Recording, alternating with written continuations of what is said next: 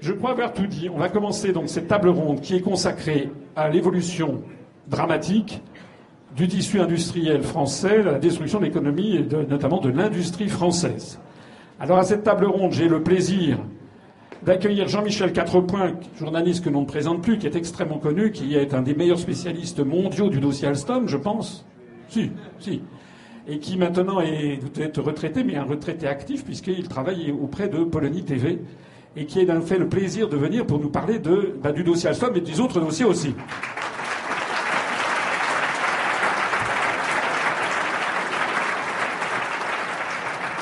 J'accueille également Pierre Lévy, Pierre Lévy que je connais, hélas, depuis 18 ans, qui est un ami.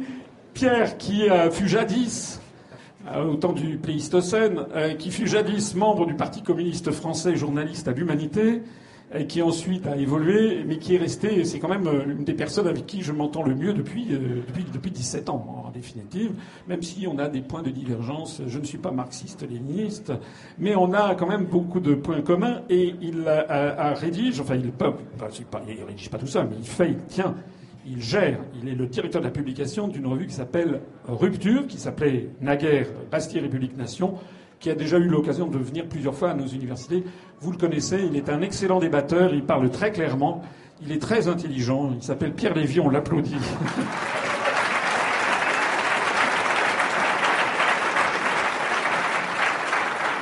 On devait, on devait, on devait avoir. Oui, non, il a un gros défaut, il n'a pas adhéré à l'UPR, mais bon. Euh, on a un gros, on a un on a, on a un petit problème, c'est que il y avait Georges Bessu, le secrétaire du comité d'entreprise de General Electric Hydro Alstom, euh, qui devait venir euh, et qui nous a fait, euh, qui nous a fait malheureusement faux au dernier moment. Il a eu un problème familial. Donc, je l'avais rencontré, je l'avais rencontré il y a une dizaine de jours quand j'étais allé à Grenoble. Et donc, nous n'avons pas de représentant du comité d'entreprise de, de Hydro Alstom. Mais bon, c'est ainsi. Et comme j'évoquais ce sujet à table, eh bien, nous avons eu le plaisir de constater que plusieurs des participants de la table ronde de ce matin, qui en fait vous ont trouvé beaucoup plus sympathiques que prévu, ont décidé de rester pour nous parler eux aussi du sujet. Donc, Philippe Pasco,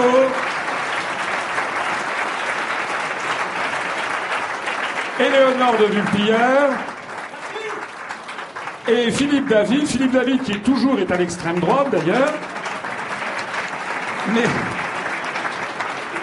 Philippe David qui a quand même une particularité, c'est qu'il est journaliste depuis 2-3 ans, mais auparavant il a passé 20 ans dans l'industrie, et c'est un sujet qu'il connaît admirablement bien également. Donc du coup, moi je me demande ce que je fais ici, puisque je devais participer à cette table ronde. Il n'est pas totalement exclu que, comme j'ai énormément de choses à faire, je puisse de temps en temps m'éclipser, mais j'aimerais quand même mettre mon grain de sel quand il s'agira de le mettre, parce que je me rappelle, j'ai été délégué à l'intelligence économique, j'ai peut-être deux, trois choses à, dire qui sont intéressantes. Voilà. C'est Éléonore qui va faire, qui va faire la, modération. puisque je ne suis pas sûr de rester pendant toute la durée de la, table. Merci à toutes et à tous, et merci à nos, à nos invités d'avoir accepté de venir dans cette université.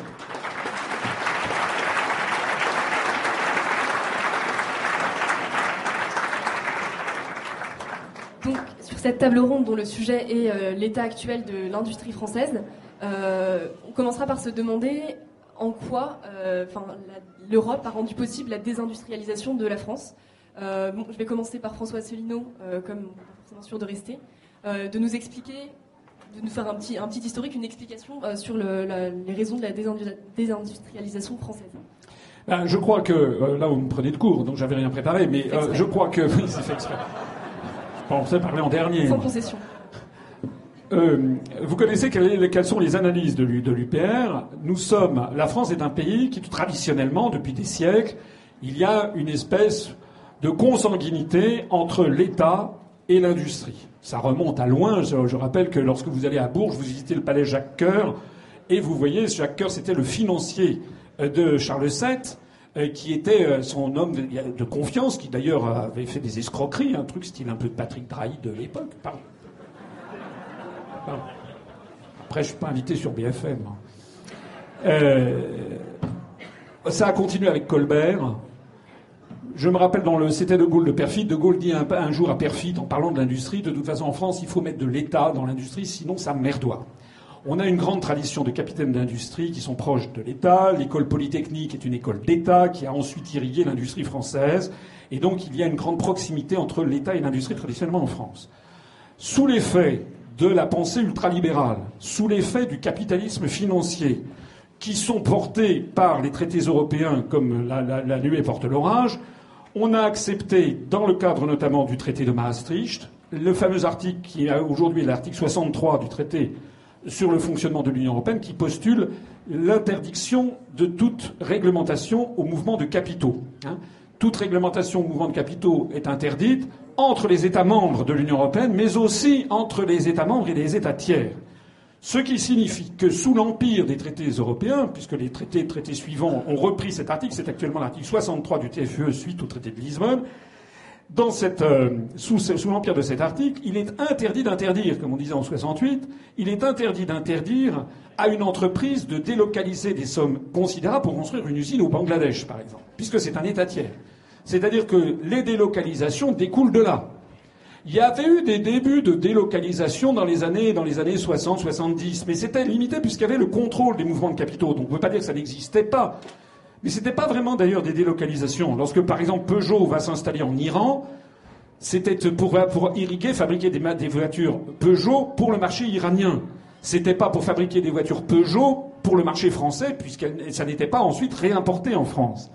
De la même façon qu'aujourd'hui, lorsque Peugeot, par exemple, investit euh, en Chine avec son partenaire Dongfeng euh, à, Wuhan, c'est d'abord et avant tout pour fabriquer des modèles qui vont être le groupe PSA qui qui vont être vendus en Chine. En revanche, à partir du traité de Maastricht, c'est la libre circulation des mouvements de capitaux et également la libre circulation des paiements. C'est-à-dire qu'on a intérêt à aller se délocaliser dans un pays à très bas coût de salaire pour ensuite réimporter en France. Hein. ça, c'est le premier élément fondamental. Le deuxième élément fondamental, c'est que ça fonctionne aussi dans l'autre sens. C'est-à-dire que lorsqu'il y a des prises de participation hostiles ou pas hostiles venues d'un groupe financier ou d'une entreprise étrangère, éventuellement extra-européenne, l'État ne peut plus s'y opposer. Si on n'avait pas l'article 63, l'État aurait pu, sur l'affaire Générale Électrique, dire non. Parce qu'il il fallait que Général Electric, euh, je ne sais plus combien, ils ont mis 12 ou 13 milliards d'euros pour, pour, acheter Alstom. Il suffit de dire non. Bon, 12-35 milliards d'euros. Alors que maintenant, on ne peut plus s'y opposer sous cet empire-là. Donc c'est la première, chose, c'est l'état d'esprit général de, de l'ultralibéralisme où tout ce qui est relève d'une sphère de l'État est, considéré comme, condamnable, la jurisprudence et les traités européens qui veulent constamment mettre dans le domaine de la libre concurrence, la concurrence libre et non faussée des marchés, donc qui refusent tout ce qui est monopole étatique, et puis par ailleurs cette libre circulation des mouvements de capitaux et des paiements. C'est la raison pour laquelle les Français ne se reconnaissent plus dans leur propre industrie, puisque tous nos grands fleurons qui étaient souvent, bénéficiaient très souvent de monopoles d'État, eh bien progressivement sont obligés de s'aligner sur le droit commun. C'est ainsi qu'on est en train de, on a détruit toute une série, c'est un long martyrologe, le dernier en date étant, étant, Alstom, euh, passé en main étrangère avec un scandale dont on va parler puisque ça a des implications y compris en termes de défense nationale, y compris bien sûr en termes de perte de savoir-faire, mais c'est aussi vrai pour d'autres sinistres qui arrivent, peut-être Sanofi, euh, peut-être Areva, euh, peut-être Airbus. Airbus est très mal parti. Peut-être également EDF. Euh, e on a l'impression que tout ce qui a fait la quintessence de l'industrie française est en train d'être, détruit. Voilà mon opinion. Et c'est la raison pour laquelle, tant qu'on restera sous l'empire des traités européens, on aura beau dire, on aura beau faire, la destruction va se poursuivre. Voilà. Merci beaucoup pour cet aperçu rapide. Jean-Michel Quatrepoint, vous êtes euh, journaliste euh, économique, vous avez beaucoup travaillé sur le dossier Alstom. Euh, quelle est la stratégie industrielle de l'État en général et sur le dossier Alstom en particulier? Il n'y en a pas. Y en a-t-il Il n'y en a pas. il n'y a plus de stratégie industrielle, même si aujourd'hui, je crois que les autorités, le gouvernement et un certain nombre de représentants de l'élite se rendent compte que l'industrie supporte le reste de l'économie. Quand vous prenez quelques chiffres qui représentent un peu la situation économique d'un pays, moi je me suis toujours attaché à ce qu'on appelle la balance des comptes courants. La balance des comptes courants, c'est une notion un peu abstraite, c'est la balance commerciale, plus la balance des biens et des services, plus la balance touristique. Et les mouvements de capitaux annuels, pas les mouvements d'investissement, les flux de capitaux, euh, versement de dividendes, d'intérêts, etc. et travailleurs immigrés notamment. Cette balance commerciale française, elle rentre dans le rouge en 2003. Et depuis, c'est la descente aux enfers. Aujourd'hui, on est sur une base, une perte de 60 milliards d'euros par an. Et la balance des services ne parvient pas à équilibrer ce déficit commercial. Vous savez, quand euh, un pays perd chaque année 50, 60, 70 milliards d'euros, il faut bien le financer quelque part. Au bout du compte, il y a quelqu'un qui paye. Celui qui paye, c'est nous tous. Et ça se paye comment? Par de la dette. Et par de l'austérité aussi. Donc cette balance commerciale, c'est le juge de paix. Alors vous me direz, il y a des pays qui ont aussi des très grands déficits commerciaux. Ce sont les États-Unis, bien sûr. D'ailleurs, Trump, c'est son credo. Trump part en guerre contre les déficits commerciaux que les États-Unis ont avec l'Allemagne, la Chine, le Japon, le Mexique, la Corée du, Sud. Mais il n'a pas totalement tort sur ce point. Car c'est vrai que les déficits commerciaux américains se traduisent par de la dette américaine, et la dette américaine, c'est finalement un appauvrissement généralisé de la nation américaine. Sauf que les Américains battent monnaie. Ils ont le dollar, le privilège du dollar qui représente 70% des transactions mondiales. Il y a un autre pays qui s'est effondré, dont l'industrie s'est effondrée. On suit d'ailleurs la même courbe avec, entre la France et le Royaume-Uni. Le Royaume-Uni est un pays avec un déficit commercial, un déficit de la balance des comptes courants colossal. Mais le Royaume-Uni, ils ont la livre. C'est-à-dire qu'ils ont effectivement euh, une indépendance monétaire. Donc, quand vous avez votre indépendance monétaire, que vous avez des déficits, bah, qu'est-ce que vous faites? Vous dévaluez. Hein, vous laissez filer votre monnaie. Ce qui s'est passé à l'occasion du Brexit, où de toute façon la, livre a perdu 15%. Mais plus généralement, pourquoi a-t-on vu s'effondrer le tissu industriel français en 20 ans? 25 ans même. Je rappelle que la part de l'industrie dans la valeur ajoutée était de 19% il y a une vingtaine d'années. On est tombé à 11% aujourd'hui. Les Allemands, eux, la part de l'industrie dans la valeur ajoutée reste à 22%. C'est-à-dire que les Allemands, eux, ont maintenu leur industrie. Alors qu'est-ce qui s'est passé? Dans les années 90, euh, euh, les élites, les classes dirigeantes, euh, mais aussi, je dirais, nous tous, nous avons finalement accepté que c'était la fin de l'histoire, que le néolibéralisme, que l'on n'avait pas vu émerger, hein, les élites françaises ont mis longtemps à comprendre ce qui se passait aux États-Unis. Une anecdote. À l'époque, j'étais journaliste au Monde, je suivais en particulier les dossiers euh, industriels et des télécoms et de l'informatique. Et c'est sous Reagan qu'ils ont entamé la politique de dérégulation, déréglementation. Et notamment, ça a commencé par le secteur de l'informatique. Ils ont cassé les monopoles d'IBM, c'est clair. Et dans le secteur des télécommunications, où ils ont cassé le monopole d'ATT. Au nom de. Il y a des mastodontes, il y a des monopoles d'État, qui empêche l'innovation, la, création technologique. Donc on va casser ces monopoles hein, et on va avoir, au nom de Schumpeter, etc., on va avoir de l'innovation. Et une fois qu'ils ont fait ça, ils se sont retournés vers les Européens en disant Nous avons déréglementé, vous allez donc faire la même chose, sinon vous faussez la libre concurrence. Et ça a commencé 84, 85, 86. Ça aboutit à l'acte unique, et ça aboutira ensuite avec l'effondrement du communisme, hein, au triomphe du néolibéralisme, un seul monde, un seul système, libre-échange partout, et en Europe, élargissement à marche forcée. Qu'ont fait les élites françaises? Elles se sont dit, on arrive dans un monde globalisé, libre-échangisé, financiarisé, puisqu'on avait l'émergence déjà de la finance, avec la libre circulation des mouvements de capitaux, il faut donc nous adapter et jouer cette division internationale du travail. Les Allemands, bah, les Allemands, ils ont l'industrie, ils sont sur les niches haut de gamme, euh, euh, ils ont un, savoir-faire euh, ancestral sur l'industrie. Ben, nous, on va se positionner sur nos points forts, c'est-à-dire le luxe, bien sûr, les services, le tourisme, l'agroalimentaire, et puis les industries de défense, la filière nucléaire et le CAC 40. Et à l'époque, quand euh, on discutait avec euh, ces euh, dirigeants, ils vous disaient oui, ok, on va perdre des, parts sur l'industrie, mais nous avons le CAC 40. Sauf que le CAC 40, il a connu un aller-retour. C'est-à-dire que nous avons nationalisé nos grands groupes au moment où le monde anglo-saxon libéralisé rentrait dans ce néolibéralisme, donc on était à contre-courant, et ensuite on a fait une opération de privatisation 5, 6, 7 ans après. Pour des groupes, ce sont deux traumatismes. Premier traumatisme, la nationalisation, pour les équipes, pour les dirigeants, pour la stratégie, etc. Deuxième traumatisme, vous les privatisez dans la foulée. Et vous les privatisez sans avoir de capital. Car un grand groupe, il faut du capital. Donc pendant un temps, on avait inventé, le système des barbichettes, c'est des participations croisées, sauf qu'au bout d'un moment, ça n'a qu'un temps. Donc comment on remplace le capital dans ces grands groupes Comme il y avait l'ouverture des marchés, des capitaux, eh bien ce sont les fonds d'investissement qui ont remplacé les actionnaires français, petits, moyens et gros. Et progressivement, effectivement, ces grandes entreprises se sont retrouvées avec une majorité de leur capital dans des mains étrangères, pire, je dirais, dans des mains de fonds d'investissement qui ont une autre vision de l'industrie. L'industrie, c'est un temps long. C'est une stratégie à long terme. Et là, la stratégie court-termiste portée par, par le système financier, par les banques essentiellement, et par les fonds d'investissement, eh bien, a abouti effectivement à une destruction du tissu industriel.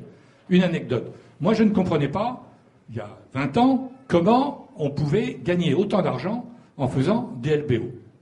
Alors, leverage buyout, je m'excuse de cet anglicisme, hein, c'est un effet de levier avec de la dette.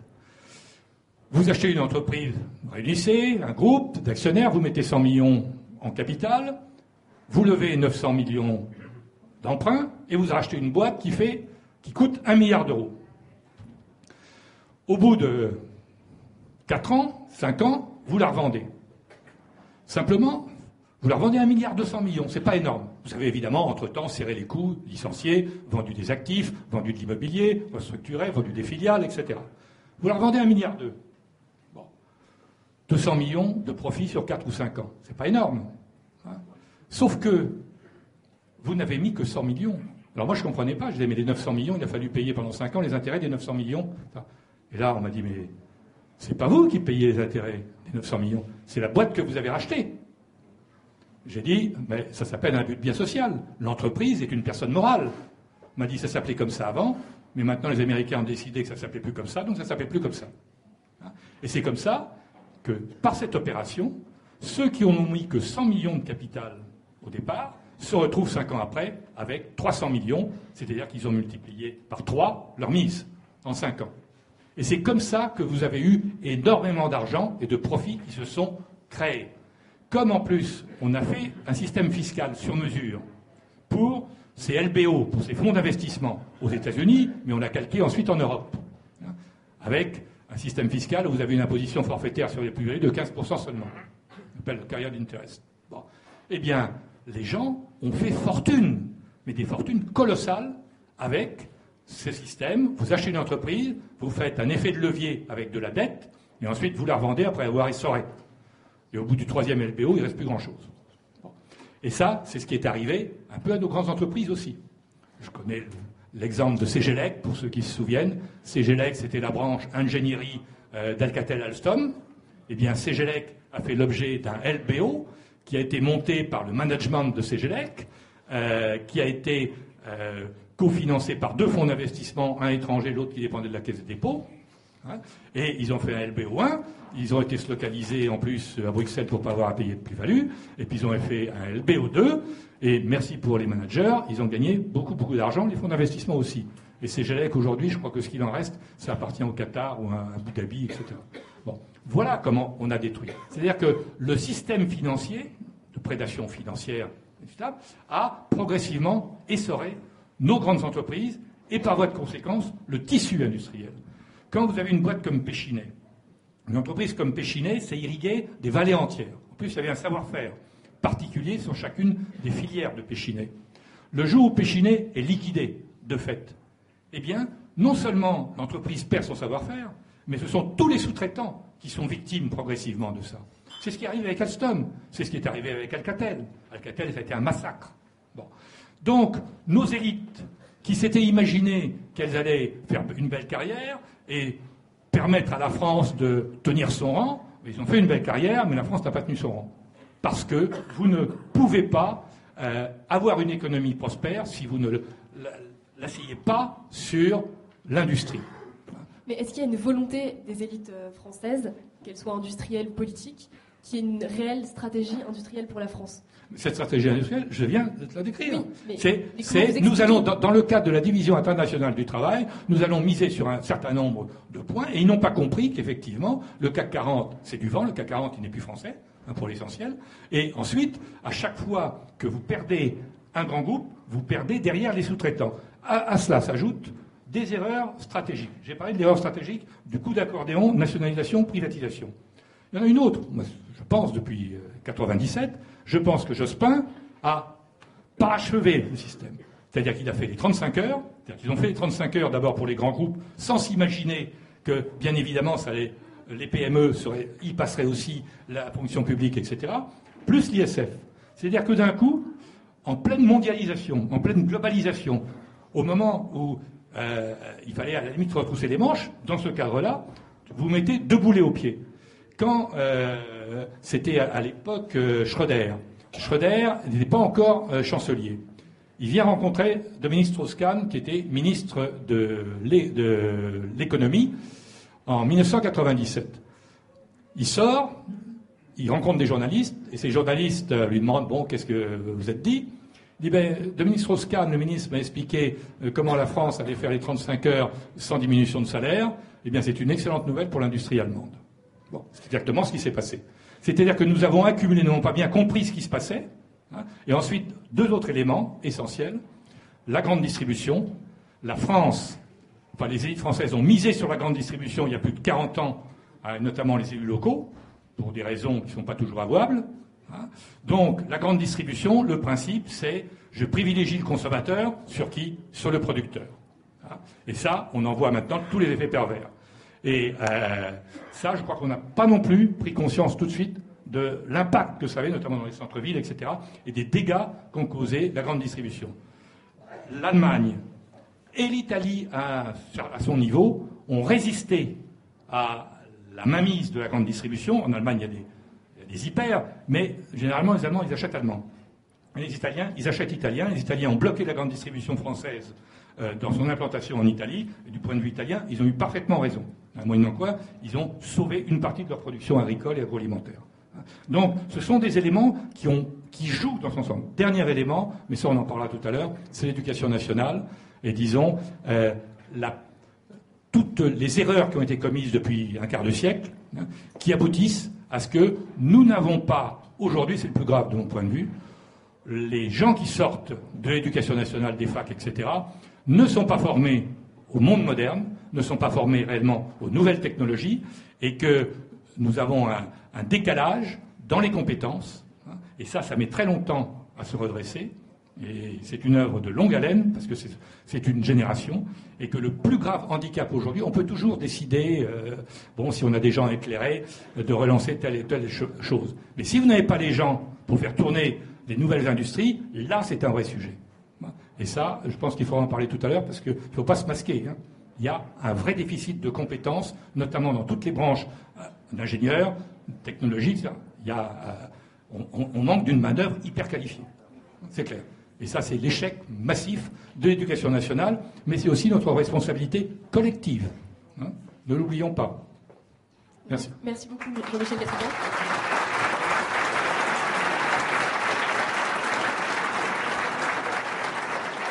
Pierre Lévy, en réaction à ce que disait Jean-Michel Quatrepoint, est-ce que vous pouvez euh, un petit peu développer, et notamment sur le plan euh, de la politique industrielle menée par euh, le tandem Emmanuel Macron-Édouard Philippe Qu'en est-il oui, ça ne sera, pas, sera pas en opposition avec ce qui vient d'être dit. Alors, je voudrais tout d'abord, pardon, dans un propos liminaire, remercier l'UPR et remercier son président, François en particulier, qui a eu la gentillesse de m'inviter, qui a eu la gentillesse en plus de dresser mes louanges je me sens obligé évidemment de rendre l'appareil.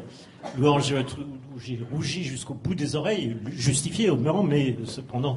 Je, fais juste une parenthèse pour dire, et là je redeviens sérieux, euh, que nous, François est un vieil ami, un ancien ami avec lequel je suis très souvent d'accord. je voudrais juste souligner l'importance de, ce qu'il a dit il y a quelques instants concernant la libre circulation des capitaux. J'en viendrai ensuite à mon propos. Euh, c'est évidemment crucial. Euh, tout ce, ce, à quoi on assiste aujourd'hui dans les différents domaines qui ont été et qui vont être abordés découle notamment de cette quadruple liberté, donc des biens, des services, de la main-d'œuvre et des capitaux, et en particulier des capitaux, sans lesquels toutes les restructurations et toutes les opérations mortifères auxquelles on est en train d'assister aujourd'hui ne seraient pas possibles.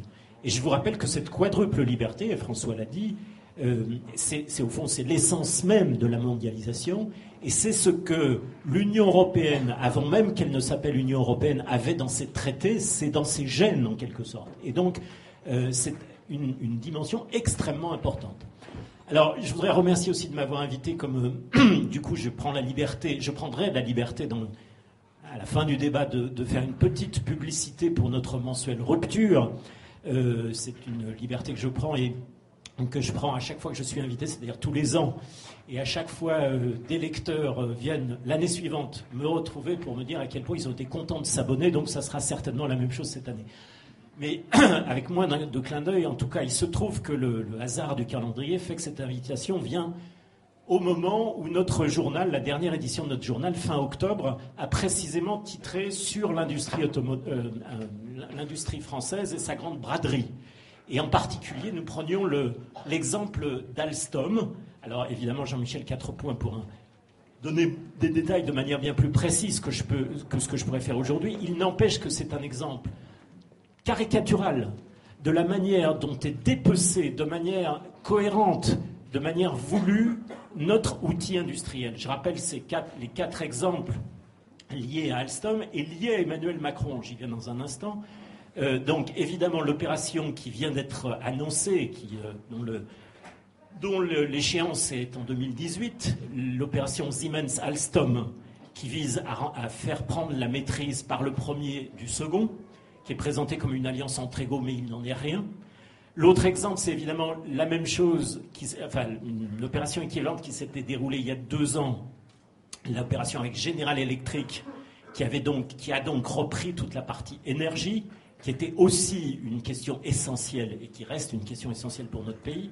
Il faut aussi citer, euh, citer les chantiers de l'Atlantique. Vous avez vu dans quelles conditions Emmanuel Macron, après avoir fait semblant de, de réserver son jugement et de nationaliser, entre guillemets, a, finalement accepté euh, de brader les chantiers de l'Atlantique à l'italien Fincantieri. Et quatrième exemple, puisque ça, ça rejoint aussi Alcatel Alstom était. Euh, tout ça, c'était des fleurons issus du, conglomérat CGE, euh, qui faisaient euh, pas seulement la fierté, mais la structure, hein, qui participait de la structure industrielle de la France. Et donc, comment Alcatel a été bradé à Nokia, au finlandais Nokia? Excusez-moi, j'ai un petit chat dans la gorge, mais ce n'est pas Madame May qui a arrivé quelques problèmes avec, avec ça dans son dernier discours. Donc, je voudrais souligner que cette, dimension est essentielle et peut-être pointer un, détail symbolique qui, vous a peut-être échappé, en tout cas que nous soulignons dans notre journal. Alors, ce n'est pas un complot, mais le symbole a son poids. L'annonce de la reprise de euh, Alstom Transport par Siemens s'est fait le même jour, le 26 septembre dernier, que le discours d'Emmanuel Macron à la Sorbonne. Et peut-être vous souvenez-vous que le président de la République, à cette occasion, voulu faire un discours historique sur sa vision de l'Europe et a notamment développé le concept de souveraineté européenne. Alors je ne vous ferai pas l'injure ici, dans une assemblée comme celle-là, d'expliquer en détail en quoi cette formule de souveraineté européenne est inepte. Elle n'aurait de sens que s'il y avait un peuple européen. Or, il n'existe pas de peuple européen. En revanche, elle a un sens. Elle consiste, dans la bouche d'Emmanuel Macron, pour ce banquier d'affaires, elle consiste à jeter un voile en quelque sorte faire un rideau de fumée pour euh, noyer ce que veut dire vraiment la souveraineté et laisser entendre qu'au fond, au nom des intérêts européens, en réalité les intérêts des élites hors sol euh, qui euh, promeuvent la mondialisation, au nom donc, donc, de ces intérêts, faire en sorte qu'on constitue des groupes européens qui n'ont plus aucun apport à la puissance et aux outils industriels de chacun des pays, mais qui en quelque sorte sont renforcés pour guerroyer au sein de cette mondialisation. Et donc c'est intéressant de voir qu'au moment même où des fleurons industriels français sont bradés dans les conditions que j'ai rappelées et sur lesquelles on va sans doute revenir, eh bien c'est ce, moment-là, euh, ce jour-là, euh, où Emmanuel Macron éprouve le besoin de vanter la souveraineté européenne, c'est-à-dire de signer, de sonner le glas en quelque sorte de la notion de souveraineté réelle, en tout cas dans ses intentions, pour chacun de nos pays et pour la France en particulier. Donc, je, cite simplement cette phrase du Monde qui ne passe pas jusqu'à présent pour un partisan échevelé du patriotisme économique, euh, ni pour un eurosceptique ou un eurocritique euh, outre, mesure. Et le, confrère du Monde disait à propos du marché conclu avec Siemens, il s'inscrit dans une trajectoire aux allures de capitulation d'une France industrielle conquérante. Vous voyez, même le monde euh, doit admettre quand même que ces manœuvres, ces grandes manœuvres, qui ont donc une cohérence politique, j'y assiste, euh, sont euh, à la fois néfastes et à rebours d'une certaine manière de la tradition industrielle française telle qu'elle a été rappelée précédemment. J'ajoute une deuxième chose, c'est cette notion de souveraineté européenne, entre parenthèses, qui nous est toujours servie avec la phrase afin de bâtir une communauté de destin euh, communauté de destin étant l'expression utilisée officiellement dans les traités. Mais quand on y réfléchit, les mots ont un sens. Qu'est-ce que c'est qu'un destin si, ce n'est quelque chose sur lequel l'homme n'a pas prise? Donc c'est quelque chose qui, au fond, est soustrait à la volonté des peuples. Bref, euh, euh, cette, souveraineté européenne supposée et ce bradage dont j'ai parlé ont des conséquences dans trois domaines, en tout cas sur trois plans. Le premier, le plan social. Le deuxième, le plan de la souveraineté politique. Et le troisième, sur le terrain de la géopolitique. Alors, je ne vais pas développer, faute de temps, ça, mais je voudrais quand même dire quelques mots à ce propos. Sur le plan social, alors c'est presque une banalité de le dire, mais rappelons-nous quand même, ce sont des milliers d'emplois qui sont en jeu. General Electric, en 2015, avait promis de créer 10, de, pardon, 1000 emplois nets. Aujourd'hui, on en est à des destructions nettes d'emplois, plusieurs centaines et même probablement plus d'un millier. Or, on nous bassine, on nous rebat les oreilles avec l'idée, avec, vous savez, les emplois francs, etc. bref, il faudrait sur le terrain favoriser la création d'emplois. Euh, Mais en réalité, ce sont des milliers et des milliers d'emplois qui passent à la trappe, soit par des plans de licenciement, soit tout simplement par des licenciements déguisés, des soi-disant plans sociaux, mais qui sont autant de manques à gagner en termes d'emplois euh, pour notre jeunesse et pour notre pays. Donc je ne développe pas là-dessus, c'est évident pour tout le monde, mais il faut quand même le rappeler que pour des milliers et des milliers de familles, et pour des milliers et des milliers, et pour des régions entières, des villes et des régions entières, ce sont des catastrophes, des saignées terribles. Deuxième chose, sur le plan de la souveraineté. Il y a les domaines d'Alstom en particulier, mais pas seulement, sont des domaines clés. Évidemment, le domaine qui est le plus souvent cité, en matière d'énergie par exemple, ce qui a repris euh, General Electric, c'est en matière de chaudière nucléaire, par exemple. C'est-à-dire que si les Américains ont envie de bloquer le développement de l'énergie nucléaire française, ils ont cette possibilité. Mais c'est vrai aussi en matière de transport. On sait à quel point la notion de transport peut être tout à fait déterminante dans, la vie d'un pays. C'est vrai aussi du point de vue des, télécoms. C'est vrai de, nombreux points de vue. et donc, c'est la capacité de chacun de nos pays, du nôtre en particulier, de déterminer non pas son destin, mais de faire les choix qui le concernent et qu'il souhaite faire pour son avenir, d'en avoir les moyens qui sont ainsi mis en cause. Enfin, et je résume vraiment, troisième plan, celui de la géopolitique. Et là, j'ai en tête en particulier les chantiers navals, les chantiers de l'Atlantique, euh, donc vendus, ou enfin sous contrôle de Fincantieri. Euh, les chantiers de l'Atlantique sont le seul euh, chantier où on est capable de construire, y compris des, des structures pour des navires militaires. Et euh, ce qui est derrière, c'est d'ailleurs, si je le dis, c'est que c'est pas un secret, hein, ça a été dit, ça a été dit à mi-voix, mais ça a été dit quand même. C'est des alliances ensuite avec Naval Group, c'est les anciennes, DS, la DCNS, voilà, j'y suis, euh, qui, qui, sont derrière. C'est-à-dire ce qui, hier ou avant-hier, relevait de la responsabilité de l'État en matière de défense nationale, euh, sont aujourd'hui non seulement privatisés, mais complètement, potentiellement, sous la dépendance d'intérêts étrangers. Et donc, euh, je, voilà, je voulais signaler euh, et attirer votre attention de tout ça. Peut-être un dernier mot pour dire que j'ai évoqué l'aspect social. Euh, là encore, c'est une petite publicité déguisée pour notre journal, puisque nous faisons ça là-dessus, et le numéro qui va paraître va parler de quelque chose dont vous avez certainement pas entendu parler, ou en tout cas très peu d'entre vous, qui n'était pas secret, mais dont tout le monde se fiche éperdument. Euh, mais symboliquement, je tiens à le rappeler, vendredi dernier, hier, autrement dit, il y a eu un, j'ouvre les guillemets, un sommet social à Göteborg, en Suède, et les dirigeants, chefs d'État et de gouvernement des 28, ont péroré sur le terme de, poser un pilier social à cette Europe qu'ils veulent sociale. Mais quelle hypocrisie extraordinaire, à la fois d'enlever les moyens industriels de maîtrise technologique et d'indépendance nationale, et en même temps d'expliquer qu'ils se soucient de l'employabilité et de faire en sorte que euh, les salariés des différents pays aient accès au marché du travail. Il y a là une formidable hypocrisie et une manière, me semble-t-il, nous le montrons dans notre journal, j'en reparlerai tout à l'heure, de, dénoncer, de montrer à quel point cette intégration européenne est un projet économique, bien sûr, mais politique pour dessaisir chaque peuple de sa souveraineté. Je vous remercie.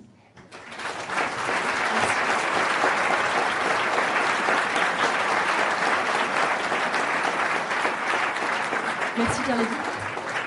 Alors, Philippe David, euh, vous avez travaillé pendant 20 ans Plus de 20 ans en l'industrie, oui. Et puis j'ai écrit pas mal d'articles, notamment, si vous voulez, je vais illustrer les propos des deux précédents, précédents pardon, intervenants, Jean-Michel Quatrepoint et Pierre Lévy, sur comment les Américains comprennent ce qu'est un chantier pour l'armée américaine et comment on a fait pour l'armée française, si vous le permettez. Alors j'avais écrit plusieurs articles dessus. Vous rappelez, peut-être vous rappelez-vous de l'affaire des Airbus A330, A330 pardon, MRTT, ce qui veut dire Multi-Role Tanker and Transport. J'ai pas pris l'accent, j'ai fait exprès. C'est-à-dire avion de transport et avion ravitailleur. En 2008, Airbus, alors les Américains lancent un marché, le Pentagone donc, un marché pour les avions ravitailleurs de l'US Air Force. 179 appareils. D'accord? Airbus en dérivant la 330, en modifiant la 330 pour en faire un avion ravitailleur, pour remplacer notamment les KC-135, pour ceux qui ont fait leur service militaire dans l'armée de l'air, il n'y en a peut-être pas ici. Merci monsieur. Euh, donc, crée un nouvel avion qui s'appelle la 330 MRTT. Cependant, pour répondre à l'appel d'offres du Pentagone, il faut s'engager à produire l'avion sur le sol américain. Ça déjà, c'est la première chose. Donc, pour pouvoir répondre à l'appel d'offres, Airbus s'engage à faire une usine à Mobile, Mobile dans l'Alabama. D'accord? Airbus gagne le contrat. Donc, rappelez-vous en France, énorme succès pour Airbus. J'avais écrit euh, plusieurs, euh, plusieurs articles dessus sur le blog que je tenais à l'époque. J'en ai parlé ensuite dans un de mes bouquins. Airbus, alors tout le monde crie génial, vous voyez, euh, c'est ça, l'Europe, c'est merveilleux. Mais évidemment, le Congrès américain, parce qu'aux États-Unis, le Congrès sert à quelque chose.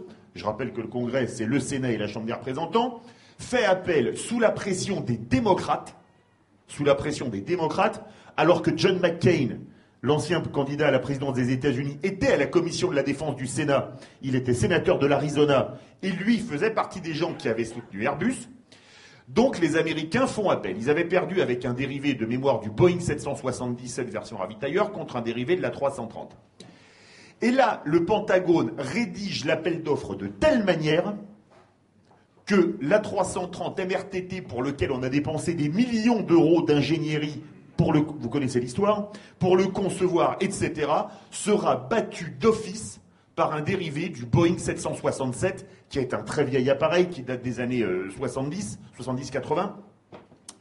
Et donc, évidemment, évidemment, Airbus perd le contrat et c'est Boeing qui le gagne. Vous voyez comment raisonnent les Américains. Vous voulez répondre à un appel d'offres pour notre ministère de la Défense Made in USA. Il faut fabriquer aux États-Unis. Et même si vous vous engagez à produire aux États-Unis, vous n'êtes pas certain d'avoir le chantier. Pour information, Airbus a quand même fait une usine aux États-Unis, officiellement pour euh, les clients américains. Là, on a, alors cette semaine, on a beaucoup glosé sur le marché gigantesque qu'Airbus a obtenu avec un lourd américain de 400 appareils.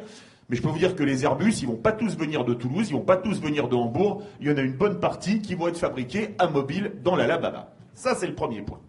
Et je vais vous donner comment la France fait un appel d'offres pour l'armée française. Le contrat a été signé en euh, septembre dernier, donc euh, il y a deux mois. La France devait changer les FAMAS pour ceux qui ont fait leur service militaire, fusil d'assaut, manufacture d'armes de Saint-Étienne, le clairon pour les intimes, rapport à, à sa poignée, les marches commando, il y en a qui en ont fait C'est bien, repos. Oh là là, j'ai connu aussi base 49-56, exactement. 7,62 là en calibre, c'est ça 7,7,5. Alors que là, l'autre c'est du 5,56. Une 7,60. Non, il y a du 7,62 français aussi. Là, 52, c'est du 7,62. Ah si, si, si. Vous pouvez vérifier. Ah, 7,5. Mais là, 52, c'est du 7,62. Ah, on vérifiera. C'est pas grave, c'est un détail. là, c'est, les duels entre Midas. Encore un numéro, vous pouvez jouer au loto là. Et donc, la France passe un appel d'offres. Seul problème, le FAMAS, ça voulait dire fusil d'assaut, manufacture d'armes de Saint-Étienne, et on a fermé la manufacture d'armes de Saint-Étienne, parce qu'après tout, produire des fusils d'assaut, c'est peut-être pas si utile que ça. D'accord? Alors, faut que vous sachiez un truc, messieurs, dames. Quand on faisait notre service militaire, nous, à l'époque, nos cartouches de FAMAS, les 556, là, vous êtes d'accord? À l'arrière de l'étui, il y avait marqué LM. LM, ça voulait dire Le Mans. Pourquoi? Parce que toutes les cartouches de l'armée française étaient fabriquées à l'arsenal du Mans, c'est-à-dire à quelques dizaines de kilomètres d'ici. Mais fabriquer des cartouches, ça n'a pas grand intérêt finalement. Donc quand on a restructuré le GIAT, ça s'appelait GIAT Industrie, c'est devenu Nexter, vous êtes d'accord? On a fermé l'usine de fusils d'assaut à Saint-Étienne et on a fermé l'usine de cartouches au Mans. Donc on a lancé un appel d'offres. Alors à l'appel d'offres ont répondu Heckler Core, qui est un fabricant allemand, qui a gagné l'appel d'offres avec le HK 416, un fabricant italien très connu qui s'appelle Beretta, il y a eu Steyr, un fabricant euh, suisse-autrichien ou austrio-suisse, je ne sais pas comment on dit, euh, de fusils d'assaut, il y avait un croate, et pour conclure, il y en avait un, et il FN Herstal les fusils d'assaut belges. D'accord? Et là, vous allez voir, parce que Beretta était prêt à fabriquer, à créer un atelier pour produire les fusils d'assaut en France. Parce qu'un fusil d'assaut, ça dure 30-40 ans, mais il y a de l'entretien. Parce que quand il part, ben, il faut changer une culasse, parce qu'en Afghanistan ou au Mali, les types ont beaucoup tiré, la culasse est morte, il faut la changer. C'est pas, on livre pas, et puis c'est terminé, quand c'est fini, on jette. Non, ça se répare, ça s'entretient. C'est des milliers d'heures de travail. 390 000 fusils d'assaut, quand même. C'est pas trois jours de travail, ok? Beretta s'était engagé à produire, à créer un atelier pour produire en France. Et à votre avis, qu'est-ce qu'on a fait? Eh bien, on a passé la commande aux Allemands à Eckler Uncor. Donc, ça prouve que quand en France on nous dit Ah, la désindustrialisation, c'est un désastre. Ah, le déficit commercial, c'est un désastre. Ah, le chômage, c'est un désastre. Certains parmi nos hommes politiques feraient bien de faire une, une consultation d'urgence en psychiatrie, parce que la schizophrénie, ça se soigne.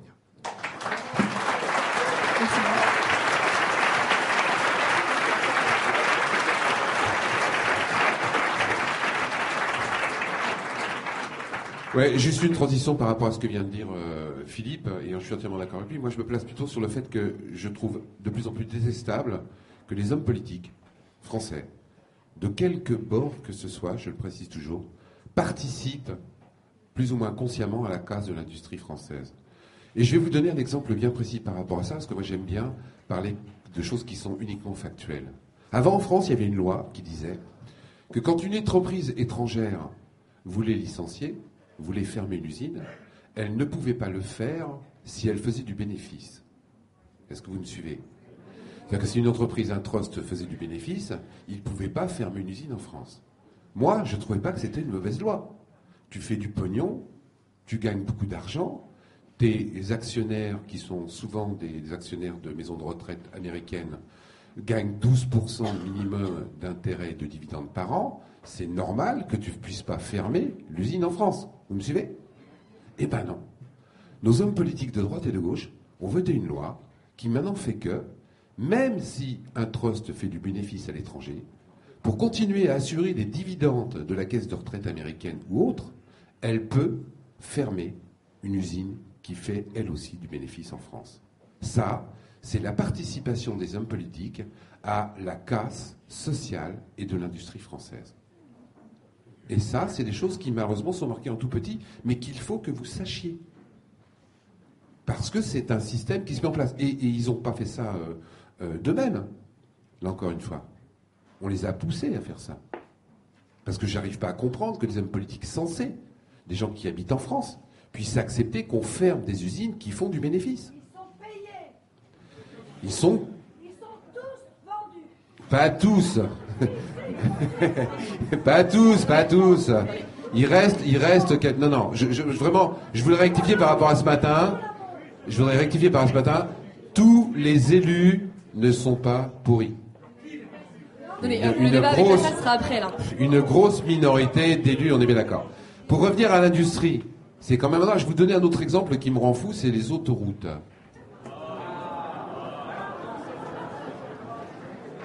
Qui pouvaient rapporter de l'argent et créer de l'emploi. On a complètement sacrifié politiquement cette chose-là. Et aujourd'hui, on a récupéré avec un type qui s'appelle Raymond Avrier, qui est aussi un teigneux comme Hervé Le Breton, comme moi et d'autres, le, rapport de signature de convention qui a été re-signé avec les autoroutes.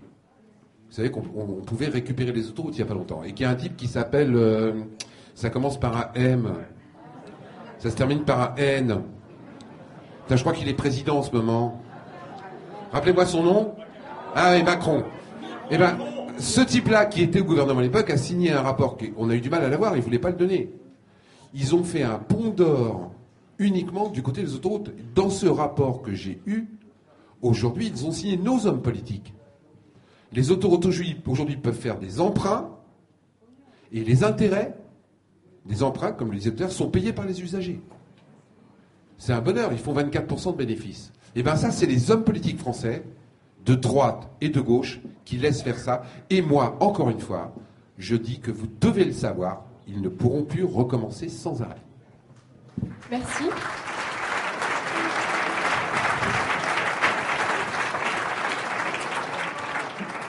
Alors, pour revenir au... Alors, attendez, les questions avec la salle seront après. Donc, pour revenir euh, au discours de Macron euh, du mois de septembre qui parlait de souveraineté européenne, euh, je m'interrogeais sur l'idée d'une politique industrielle européenne. Est-elle possible? Si oui, pourquoi? Sinon, pourquoi?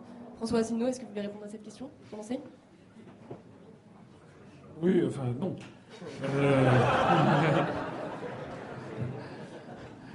Non, puisqu'on en, est, puisqu'on en est à raconter des anecdotes, ça me, je vais raconter une anecdote qui a, qui a 21 ans. Euh, c'est en 1996, euh, j'accompagne Jacques Chirac en Chine. On est reçu, il est reçu, et je fais partie des, accompagnants, on est en petit comité par le président de la République populaire de Chine, le président Chiang Zemin. Ça se passe à Chongnanhai, dans la partie euh, occidentale de la cité interdite, puisque les plus hauts dirigeants chinois logent dans la cité interdite. C'est un peu comme si le président de la République avait logé dans une des ailes du château de, Versailles. Et euh, Jacques Chirac euh, est reçu, c'est la première fois qu'il est reçu en tant que chef d'État. Le président Chiang Zemin, alors c'était traduit bien entendu, on devait être 5, 6, 16, 7 personnes de part et d'autre, il y a une quinzaine de personnes dans la salle. Le président chinois lui souhaite la bienvenue en disant euh, sommes heureux, je suis heureux de recevoir le président de la République, monsieur le président de la République française, nous sommes heureux de vous recevoir en tant que digne successeur du président Charles de Gaulle, qui a eu la préscience et l'esprit de, futur de, reconnaître la République populaire de Chine en 1964. Je crois que vous êtes un digne successeur. Il y a eu des problèmes entre la France et la Chine récemment. Il faisait allusion à la vente des frégates à Taïwan par François Mitterrand et Roland Dumas. Je vous rappelle, ça a fait l'objet d'un scandale, ça a fait une brouille diplomatique entre Paris et Pékin. Et le président chinois lui dit, eh bien, comme on dit en Chine, après la pluie vient le beau temps. J'espère que nous allons bâtir une relation euh, stratégique franco-chinoise pour l'avenir, pour renouer la grande politique du général de Gaulle. À ce moment-là, euh, Chirac prend la parole et dit Monsieur le Président de la République de Chine, je vous remercie de votre, de votre amabilité. Effectivement, euh, je suis à tête du mouvement qui se réclame de la pensée de Charles de Gaulle. Mais je tiens à vous dire que euh, désormais, la France a une stratégie qui est de créer une Europe unie. Et donc, en réalité, notre stratégie, c'est d'avoir des partenariats avec nos partenaires, et notamment avec l'Allemagne. Et nous allons bientôt, c'est en 96 hein, que ça se passe, l'année prochaine, nous aurons une monnaie unique. En fait, c'était prévu en 97. Rappelez-vous ça a été reporté à 99, l'euro. Et nous aurons une monnaie unique. Et donc, nous, la politique étrangère de la France, c'est d'abord la construction d'une Europe unie. Alors, le président chinois, euh, euh, ça revenait très exactement à dire, écoutez, vous vous adressez à une France qui n'existe plus. Maintenant, vous parlez à une province, d'une- entité en devenir, donc ne comptez plus sur nous pour bâtir avec vous un- une relation stratégique franco-chinoise. On voit bien que dans l'esprit des Chinois, c'était quelque chose de. C'est une douche froide. Ils le savaient, ils s'en doutaient, mais enfin, ils l'avaient en, face à face, le chef de la, République française, la République française, qui lui dit Nous ne sommes plus ce que nous fûmes. Et puis il continue en disant Nous allons avoir maintenant une Europe unie, etc. Bon, le président chinois ne dit rien, dit Je vous j'en prie, continuez. À ce moment-là, euh, Chirac commence à inventer les mérites, il voulait vendre des Airbus. C'est-à-dire que ça avait commencé dans la stratosphère. Le président euh, chinois voulait parler de relations géopolitiques mondiales. Chirac dit ben, écoutez, circulez, il n'y a rien à voir. Nous, on. Maintenant, moi, ce que je voudrais, c'est vous vendre 20 Airbus. Un seul coup, on était, c'était. euh, redescendait un petit peu, c'était le, c'était le, souk. Et il dit voilà, euh, je crois que vous allez avoir 20 Airbus. Je voudrais savoir si vous pourriez pas en acheter un petit peu plus. Euh, un président chinois le regarde comme ça, conciliabule avec Li Peng, etc. Et puis il dit Monsieur le Président de la République française, je crois effectivement que nous allons euh, acheter 24 Airbus. Euh, Oui, je sais bien, mais je voudrais quand même insister si la possibilité de venir avec 20 Airbus supplémentaires, je que l'opinion publique française serait très intéressée. Euh, L'opinion publique française s'en foutait éperdument. C'était surtout les, actionnaires d'Airbus. Le ton monte pas légèrement, mais enfin, le président chinois dit écoutez, comme on dit en Chine, n'est-ce pas, on ne finit pas un repas en une seule bouchée. Donc. Avez-vous d'autres sujets, Monsieur le Président de la République française? Alors oui, je voudrais maintenant vous parler du TGV, du projet de TGV entre Paris et, entre Pékin et Shanghai. En fait, c'était un VRP. Vous savez que la France est le leader mondial du TGV grâce à Alstom. Moi, je suis d'une génération où, quand on allait faire de la grande exportation, on parlait d'Alstom. Et nous sommes les leaders mondiaux. Vous savez qu'il y a une offre française très extraordinaire qui euh, est la meilleure du monde. Donc je pense qu'il faudrait, vous parliez de partenariat, Monsieur le Président de la République populaire de Chine tout à l'heure, eh bien euh, voilà, il faudrait faire euh, le TGV à Pékin, à Pékin-Shanghai. Président chinois, dit oui, oui, nous avons envoyé des équipes, euh, des équipes, euh, nous savons très bien euh, que Alstom est le leader mondial. Nous avons envoyé des équipes d'ingénieurs qui étudient de façon très approfondie euh, l'offre d'Alstom. Et c'est alors, ils sont malins les Chinois, qui dit Mais il y a quelque chose, monsieur le président de la République française, que je ne comprends pas. Alors je dis Oui, si je peux vous répondre à votre question. Et puis il lui dit euh, Monsieur le président de la République française, il y a trois semaines, dans le siège, je me rappelle encore, il faisait, dans le siège dans lequel vous êtes assis, là, il y a trois semaines, je recevais son Excellence, le chancelier d'Allemagne, Monsieur Schröder, qui était venu m'expliquer que pour le TGV, le train à grande vitesse entre, Shanghai, entre Pékin et Shanghai, je devais absolument retenir l'offre allemande de chez Siemens, la ICE, qui était beaucoup bien meilleure que l'offre française. Alors je voudrais savoir ce que vous en pensez, et je ne comprends pas, vous m'avez dit que votre stratégie est d'avoir un partenariat franco-allemand, et vous me dites qu'il faut que j'achète français et pas allemand.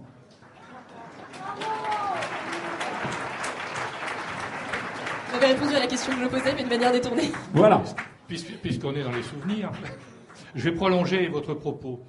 Euh, c'est vrai que les relations avec euh, la Chine, depuis euh, Chirac, n'ont pas été au mieux. Je passe sur Sarkozy, qui leur a fait la leçon au moment des Jeux Olympiques sur le Tibet. Les Chinois n'aiment pas qu'on leur fasse la leçon. Je passe sur François Hollande, qui n'a jamais rien compris à la Chine. Et Il n'y a pas qu'à la Chine. hein, qui Oui. pas-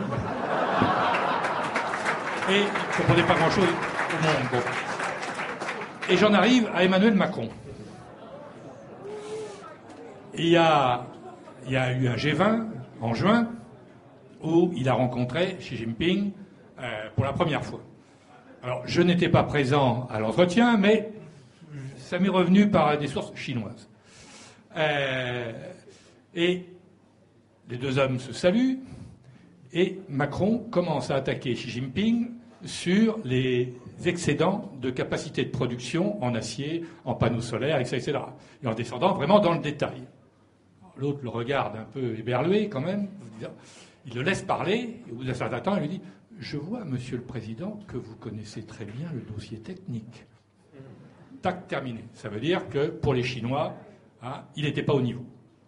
Là-dessus, ils ont fait une erreur de communication, c'est-à-dire que Macron a appris que, à cette occasion que Trump allait euh, en Chine après le Congrès, et donc il a voulu passer avant.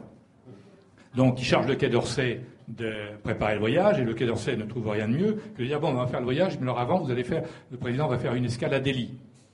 Ce qui, quand on connaît un tout petit peu la Chine, faire une escale à Delhi officielle en allant à Beijing derrière, c'est une hérésie. C'est presque un délit. Ah, c'est un délit, oui. Et donc, et donc le voyage, bien évidemment, le voyage ne s'est pas fait. Les Chinois ont expliqué qu'ils étaient pris par leur congrès du parti, etc., et qu'on verrait ça plus tard. Je, voudrais confirmer ce que vient de dire Jean-Michel, quatre points, parce que effectivement, c'est exactement le sentiment que j'avais entre Chiang Zemin et Chirac, c'est-à-dire que ils ont une haute idée du, niveau de, réflexion, du niveau de, débat, et moi j'avais, et encore c'était Chirac. Qui connaissait la culture chinoise. Connaissait, parce que où est-ce qu'on est descendu? Mais même Chirac, c'était pas du niveau. C'est-à-dire que d'un seul coup, il apparaissait comme un VRP. À un moment, pour le, par l'affaire des Airbus, le, président chinois lui a dit Vous aimez beaucoup les avions, monsieur le président de la République française c'était affreux, je vous assure. Le pire étant, le pire étant la fin, puisqu'à la fin, par ailleurs, à la fin, le président Chirac avait commencé à parler, vous avez parlé de, Sarkozy avec les droits de l'homme, Chirac a commencé à dire alors voilà, je voudrais vous dire euh, euh, que l'opinion publique française porte un intérêt particulier à, la situation des droits de l'homme en Chine. Et donc, mon, un de mes collaborateurs donnera au vôtre euh, une liste de personnalités sur lesquelles nous souhaiterions voir élargie. C'est extrêmement offensant, bien entendu, pour les Chinois qu'un État étranger vienne de se mêler de, ce qui ne les regarde pas. Et en plus de ça, nous dirigeants et les Français de façon générale ignorent absolument tout des relations franco-chinoises et notamment de l'histoire du XIXe siècle. Alors ce qu'a fait à ce moment-là, ce qu'a fait d'ailleurs le président de Chiang Zemin, là on dérape un petit peu, excusez-moi, mais c'est important à comprendre. Ce qu'a, répondu le président Chiang Zemin à l'époque, lorsque Chirac lui a dit ça, il l'a laissé parler. Et puis non, il lui a dit, il lui a dit, Monsieur le président de la République française, quand j'étais jeune, j'aimais beaucoup, ah, la dame Camélia. Notre-Dame de Paris, Les Misérables. Alors Chirac, il, se regarde, il regarde l'ambassadeur qui n'y comprenait rien. Moi, j'avais déjà vu le coup parce que j'étais déjà allé voir le champ une fois précédente avec mon ministre, avec Hervé de Charette. Donc je savais ce qui allait se passer. C'était, un truc très chinois. Alors Chirac commence à regarder, il, pourquoi il me parle de Victor Hugo, Et donc il dit oui, euh, je suis d'une génération, on admirait beaucoup Victor Hugo, etc. Ah, Victor Hugo. Victor Hugo, qui, euh, je me rappelle, quand j'étais étudiant, on lisait la lettre qu'il a écrite à je ne sais plus quel colonel pour protester contre le sac du palais d'été. Et le sac du palais d'été, vous ne savez pas forcément, mais la France a participé à des, des opérations coloniales en Chine en 1860 avec les Britanniques les Britanniques voulant ouvrir le marché chinois aux productions anglaises, et les Français étant la fille aînée de l'Église, donc la France ouvrait les armes à la Sainte Église catholique romaine. Et donc les Anglais et les Français ont débarqué en Chine, sont remontés jusqu'à Pékin, ont traversé le pont de Palikao, il y a eu 3000 morts côté chinois, il y a d'ailleurs à Paris 20e une rue qui s'appelle la rue de Palikao, c'est un massacre fait par les Français contre les Chinois. Après Pékin, ils sont arrivés jusqu'au palais d'été, qui, est à, quelques dizaines de kilomètres de Pékin, et ça a été le fameux sac du palais d'été, qui est un truc qui a été construit au XVIIe siècle sur des plans faits notamment par les jésuites. Et il y a une rafle de tout, de tout le patrimoine qu'il y avait, qui a été embarqué ensuite en Occident, euh, de temps en temps, ça passe chez Christie's ou chez Sotheby, il y a des Les trucs... Chinois, euh, les Chinois veulent le récupérer. et les Chinois essayent à chaque fois de racheter ça. Mais ça veut dire quoi? Ça veut dire que pour les Chinois, il faut bien comprendre un truc, c'est que la France et l'Angleterre sont venus détruire, massacrer les Chinois au XIXe siècle. Ensuite, ont dépecé la Chine, parce qu'après il y a eu les Américains, les Japonais, tout le monde s'y est mis, la Chine a été dépecée. Tout ça a mené à l'effondrement de l'Empire mandchou en 1911, à l'éphémère République, puis à la guerre civile. Puis il y a eu l'équivalent d'un, Maurice Torres de l'époque, c'est-à-dire Mao, qui a réussi à chasser les barbares du Sud, c'est-à-dire les, les Occidentaux, a imposé la férule communiste pour en fait retrouver sa souveraineté, son indépendance nationale.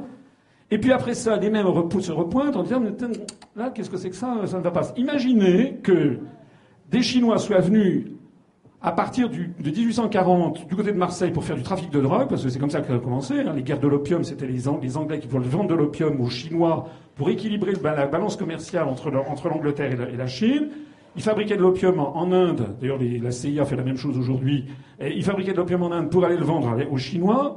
Les Chinois entrent en guerre contre, le Royaume-Uni. Progressivement, donc, euh, imaginez que ça soit la même chose, que la Chine ait mis la main sur Marseille pour y faire du trafic de drogue, puis ensuite ait g- gangrené tout le sud de la France, puis ensuite, avec le Vietnam, avec le Japon, avec la Corée, ait partagé la France, qu'ensuite la France ait sombré dans une guerre civile terrible, qu'ensuite il y ait Maurice Torres qui ait pris le pouvoir en 1945, que maintenant on ait un régime qui sait ce qu'il est, mais qui jamais les Chinois n'ont été aussi heureux. Donc les, France, comme les Français commencent à retrouver leur dignité nationale, et que les Chinois viennent en disant mais qu'est-ce que c'est que ça Vous avez euh, euh, des prisonniers en Corse là Qu'est-ce que c'est que ça Parce que vous voulez bien les libérer.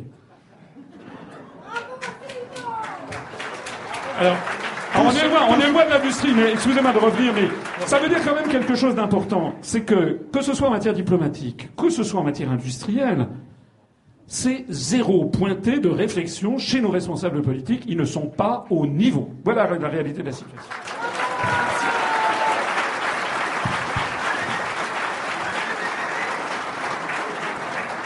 Vous, auriez pu faire ma promotion commerciale parce que j'ai raconté tout ça dans deux livres. L'un s'appelle Mourir pour le yuan et l'autre Le choc des empires. Hein 1842, la guerre de l'opium, et les Chinois ont voulu mettre fin à ce qu'ils appellent le siècle de l'humiliation. Hein, C'est pour ça qu'ils sont toujours, qu'ils vénèrent toujours Mao, parce que Mao, ils connaissent parfaitement les crimes de Mao, mais Mao leur a rendu leur fierté en 18 en 1949. Et donc pour eux, c'est l'homme qui a mis fin au siècle de l'humiliation. Bon. Et il y a Deng Xiaoping qui l'accompagne. Deng Xiaoping, c'est parce qu'il a ouvert la Chine à une économie de marché, l'économie socialiste de marché, dirigée, mais qui a donné quelques résultats jusqu'à maintenant. Merci. Alors, Pierre Lévy Toujours sur la Chine? Oui, puisque chacun y va de, de ses chinoiseries, en quelque sorte. Je, je- je- non, non, mais c'est pas péjoratif du tout. J'ajoute deux choses. Euh, la, la première n'est pas du tout anecdotique. Euh, elle revient dans notre débat, mais les Chinois sont concernés, quand il s'agit de justifier, entre guillemets, euh, le projet Alstom-Siemens. Euh, un des arguments qui nous a été servi était de dire il faut passer à la taille critique et avoir des mastodontes qui soient capables de concurrencer les conglomérats chinois qui viennent, qui viennent nous tailler des croupières un peu partout dans le monde. Alors, mon propos n'est pas tellement d'évaluer cet argument que de réfléchir, et ça va tout à fait dans le sens de ce qui vient d'être dit, sur, ce qui se passe en Chine. Les deux conglomérats ferroviaires qui sont en train de tailler des croupières, soi-disant, dans le monde, mais il y a des exemples de fait, ce sont deux conglomérats essentiellement publics et dont la caractéristique est précisément qu'ils font des plans et des projets à long terme sans se soucier de la rentabilité immédiate. Et c'est ça qui leur permet ensuite de pouvoir avoir des succès à l'exportation parce qu'ils n'ont pas le souci à court terme d'avoir la rentabilité sur leur propre territoire. Euh, ça me permet de rebrancher sur le débat industriel parce que c'est extrêmement important.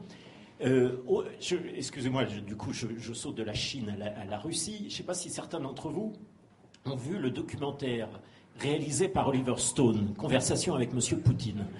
Et à un moment donné, Vladimir Poutine dit il y a quelque chose qui m'étonne.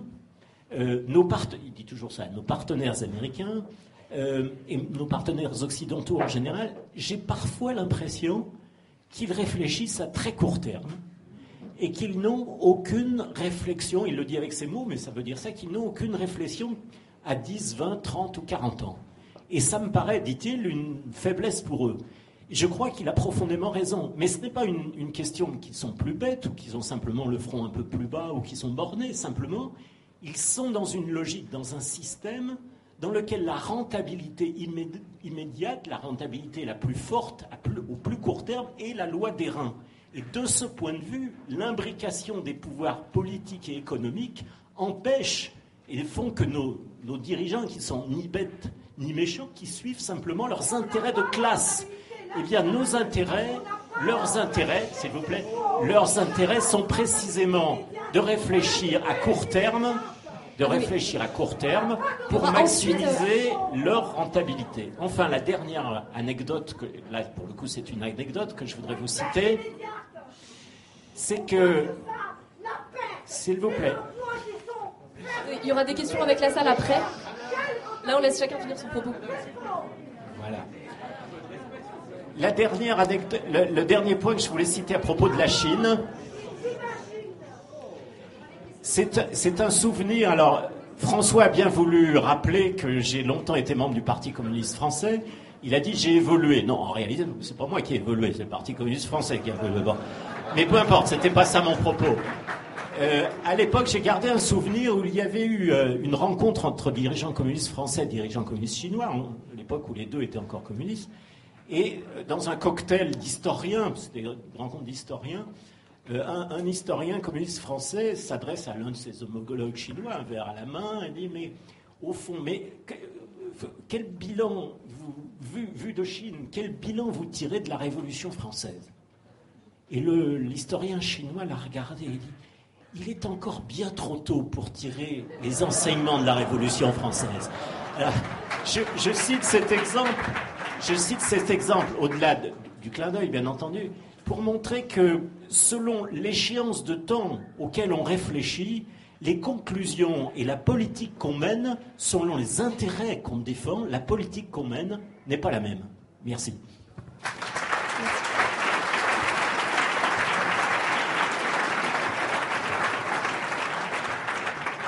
Si vous le voulez, pour rebondir, j'ai deux petites anecdotes sur la Chine qui sont amusantes. Enfin, quand on connaît le fond du problème, elles sont un peu moins amusantes. Alors, on a parlé des trains, notamment Alstom. François Asselineau en a parlé.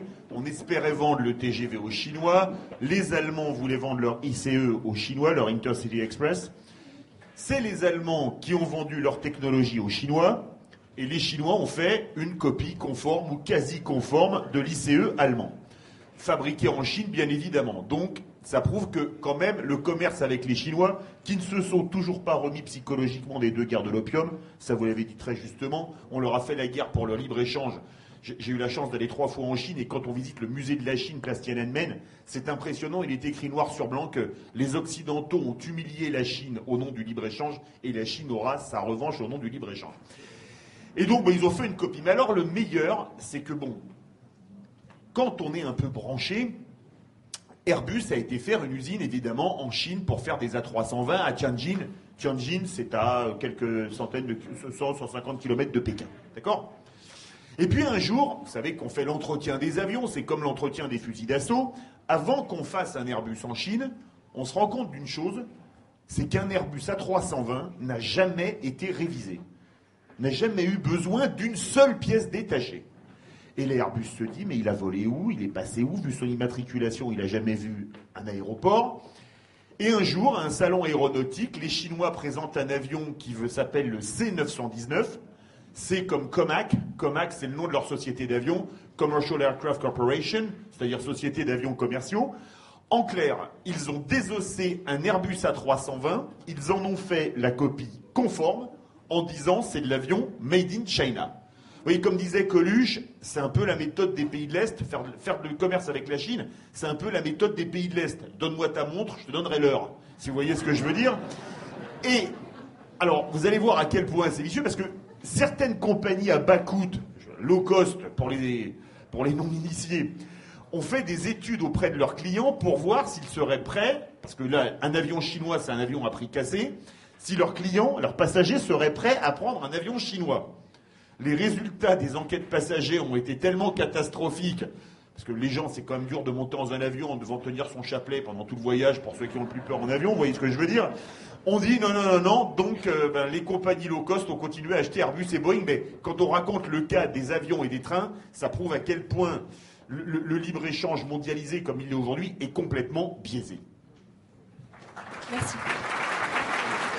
Oui, moi je vais, je vais juste essayer d'être euh, d'être un peu plus européen, moins chinois, et vous donner encore 12 exemples, parce que moi je sais parler que du factuel, comment nos politiques euh, détruisent l'artisanat en France et, participent à l'extension de l'industrie étrangère. Deux petits exemples. Le premier exemple, c'est sur l'huile et le gaz de schiste, l'exploitation de l'huile et le gaz de schiste. Donc, pour ceux qui me connaissent, savent que je suis un, un des fervents défenseurs contre, hein, pas pour, euh, en France. Euh, tout le monde sait en France ce que c'est qu'une étude d'impact. Donc une étude d'impact, c'est une loi française qui est intéressante, qui dit que si vous voulez construire une usine ou quelque chose, vous devez d'abord analyser l'air, l'eau et le sol avant l'installation de l'usine, et deux ans ou trois ans après, on réanalyse l'air, le sol euh, et, et l'eau pour savoir quels ont été les dégâts environnementaux de votre usine. Et comme ça, on peut savoir si dans l'eau il y a de l'arsenic, on est sûr que c'est à cause de votre usine. Est-ce que vous me suivez? C'est une loi qui est contraignante, mais qui est quand même intéressante pour la protection des individus.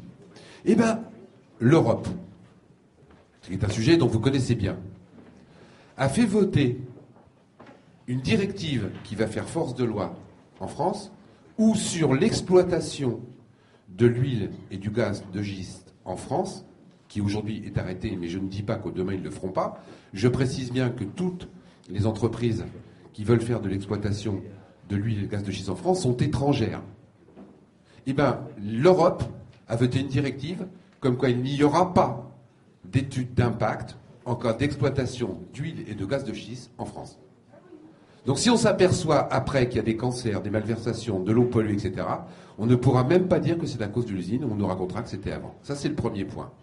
Et ça, c'est les hommes politiques européens et français qui laissent faire. Le deuxième truc, c'est l'Europe, qui en ce moment, ça fait, c'est un dossier que je suis depuis quelques années, ils n'ont pas réussi à l'imposer, mais ils vont le faire, ils vont nous imposer un fromage pasteurisé. C'est-à-dire qu'en France, il y a je ne sais plus combien, 500 ou 600 sortes de fromages, on ne pourra plus les vendre autrement, je dis bien les vendre autrement, que localement parlant. Si ça, c'est pas détruire l'artisanat et l'industrie française, expliquez-moi comment ça ne l'est pas.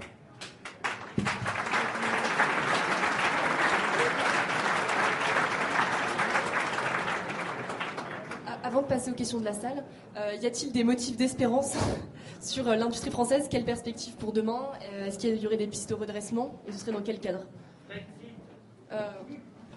Quatre points. On laisse de côté le Frexit pour le moment. Je crois qu'il est très difficile d'inverser les tendances. Pourquoi? Parce que tout ce que vous avez perdu, il est très difficile de le reconstruire. On ne construit pas des groupes industriels du jour au lendemain. Vous ne reconstituez pas des compétences du jour au lendemain. Vous ne recréez pas un réseau de sous-traitants du jour au lendemain. Donc, la recréation d'un tissu industriel, c'est ça qui nous manque, c'est le tissu industriel. Ça se fait sur le moyen et le long terme. Alors, ça se fait avec des politiques d'accompagnement de la part de l'État. Euh, ce qui pose quelques problèmes au regard de Bruxelles, si vous voulez subventionner directement, etc. Premier, un exemple. Il y a une société qui s'appelle ST Microelectronics. Est-ce que vous la connaissez? Bon. ST Microelectronics, qui a été créée euh, sous Édith Cresson, donc ça remonte à 90, 91 exactement, euh, a connu des hauts et des bas, mais aujourd'hui, c'est un des rares fabricants de composants électroniques en Europe. Euh, ils sont basés notamment à Grenoble, société franco-italienne, et euh, ils viennent d'avoir un contrat avec euh, Apple sur la reconnaissance euh, visuelle du visage. Donc c'est un très gros contrat et c'est un vrai ballon d'oxygène pour l'entreprise. Cette entreprise a vécu avec des subventions déguisées depuis au fil des ans. Sur les cinq dernières années, il y a eu 700 millions d'euros à peu près qui ont été versés. Ça ne se sait pas, ça ne se dit pas, parce qu'évidemment, sinon Bruxelles nous tomberait dessus. Là, il faut renouveler le contrat. Ah oui, mais Bercy n'a pas envie, puis il faut trouver de l'argent. Et comme euh, il y a M. Stéphane, Bern qui a, euh, a une mission sur le patrimoine, il faut trouver de l'argent pour la mission. Eh bien, pour le moment, Bercy n'a rien trouvé de mieux que de piquer une partie de l'argent de ST Microelectronics pour le filer à la mission sur le patrimoine. Moi, je suis pour le patrimoine, c'est clair.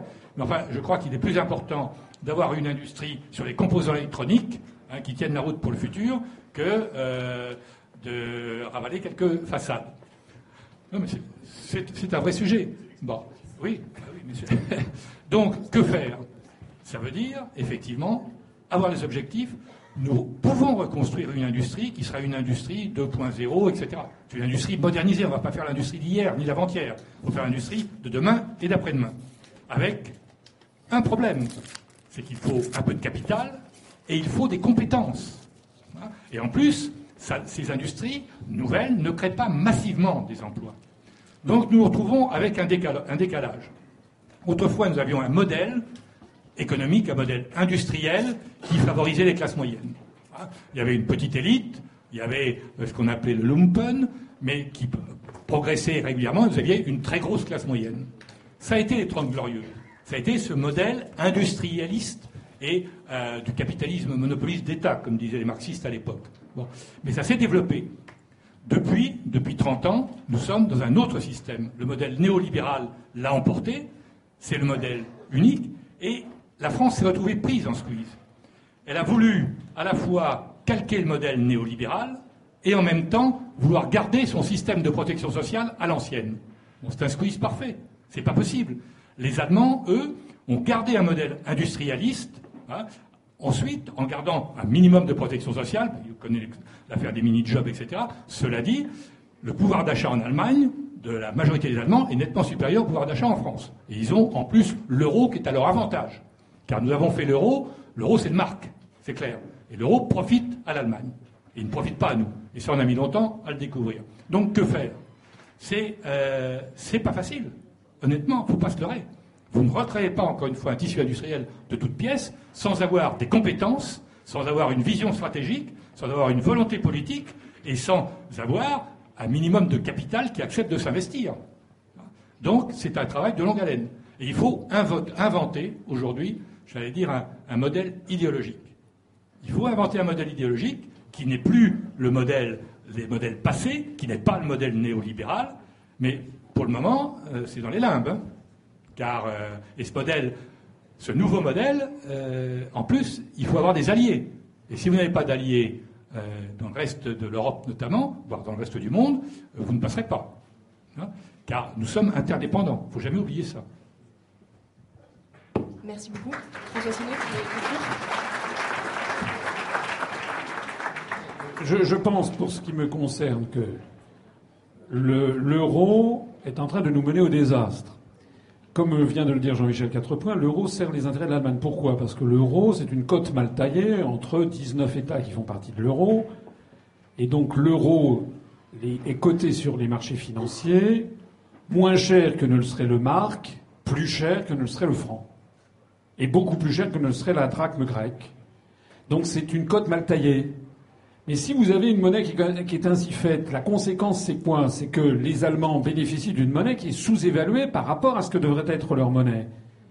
Ils ont donc une monnaie qui est inférieure à ce qu'elle devrait être par rapport à la compétitivité. Ils engrangent donc des excédents commerciaux géants. Et les excédents commerciaux, la balance commerciale qui vous intéresse, euh, à juste titre, c'est ben, l'Allemagne avec euh, la Chine et probablement est l'un des, des deux premiers pays au monde à dégager des excédents commerciaux énormes.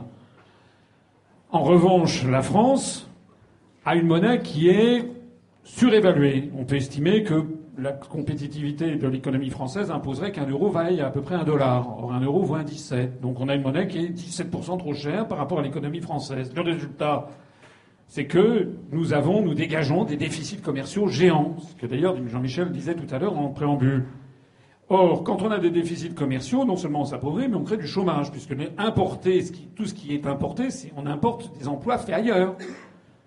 Exporter, c'est créer de l'emploi en France. Donc plus on importe et plus on crée du chômage. C'est aussi simple que ça. Donc l'euro nous mène vers le chômage en France. L'euro nous mène vers la destruction de l'industrie, puisque notre industrie n'est pas compétitive par rapport à cette monnaie. En revanche, l'industrie allemande en bénéficie puisque la monnaie, l'euro est, inférieur à ce qu'il faudrait pour, avoir, pour, avoir le, pour la, compétitivité allemande. En d'autres termes, l'euro est une espèce de guerre silencieuse qui permet à l'Allemagne de détruire l'industrie des petits copains.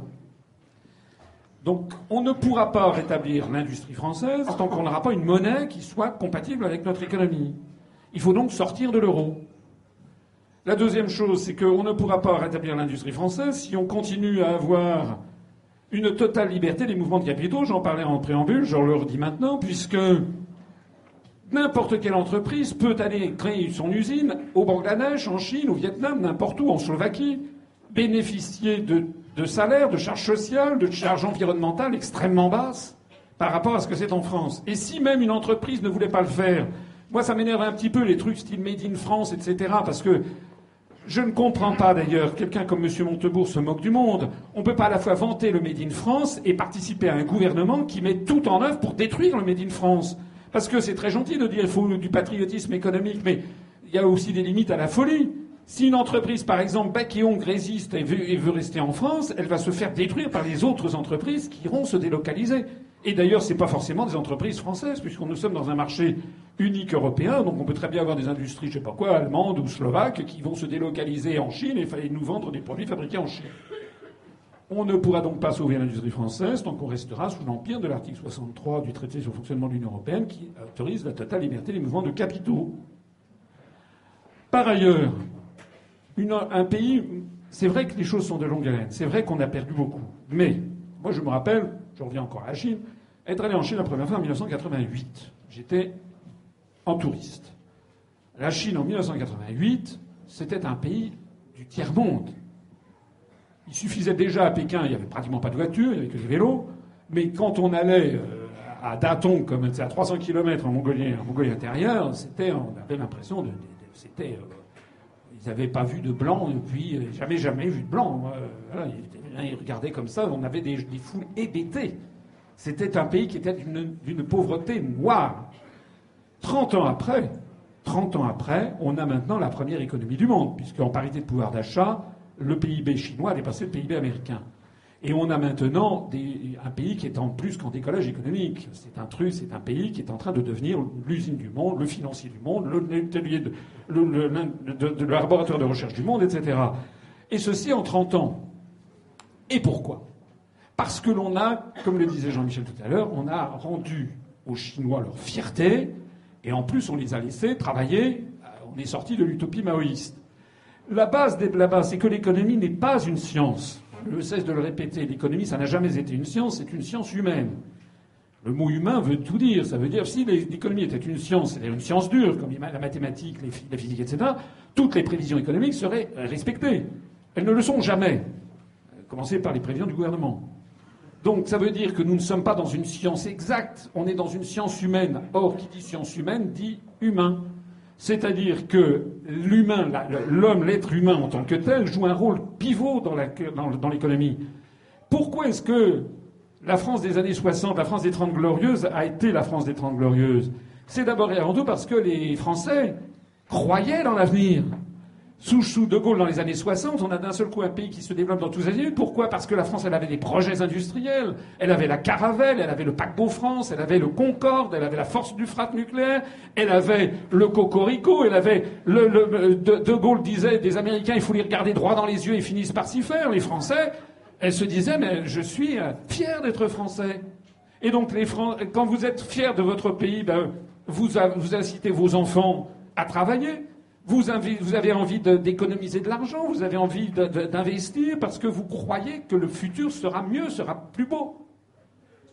Nous sommes, nous, dans un univers qui consiste à dire aux Français, la France est foutue.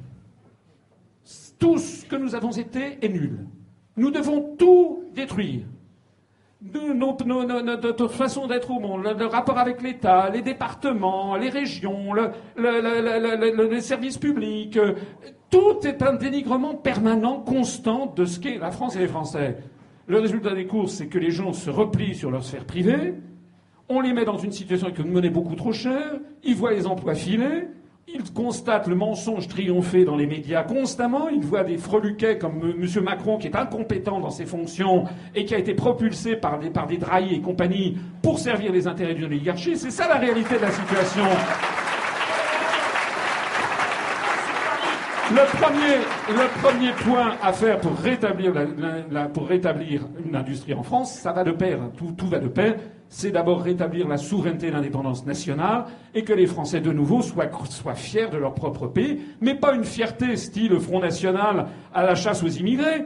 C'est pas de ça qu'il s'agit. Il s'agit de rétablir la France, la grande France, celle qui a été la France de la Révolution française, celle qui, quand on va voir le président chinois Chiang Zemin, il dit vous êtes le digne représentant du général de Gaulle.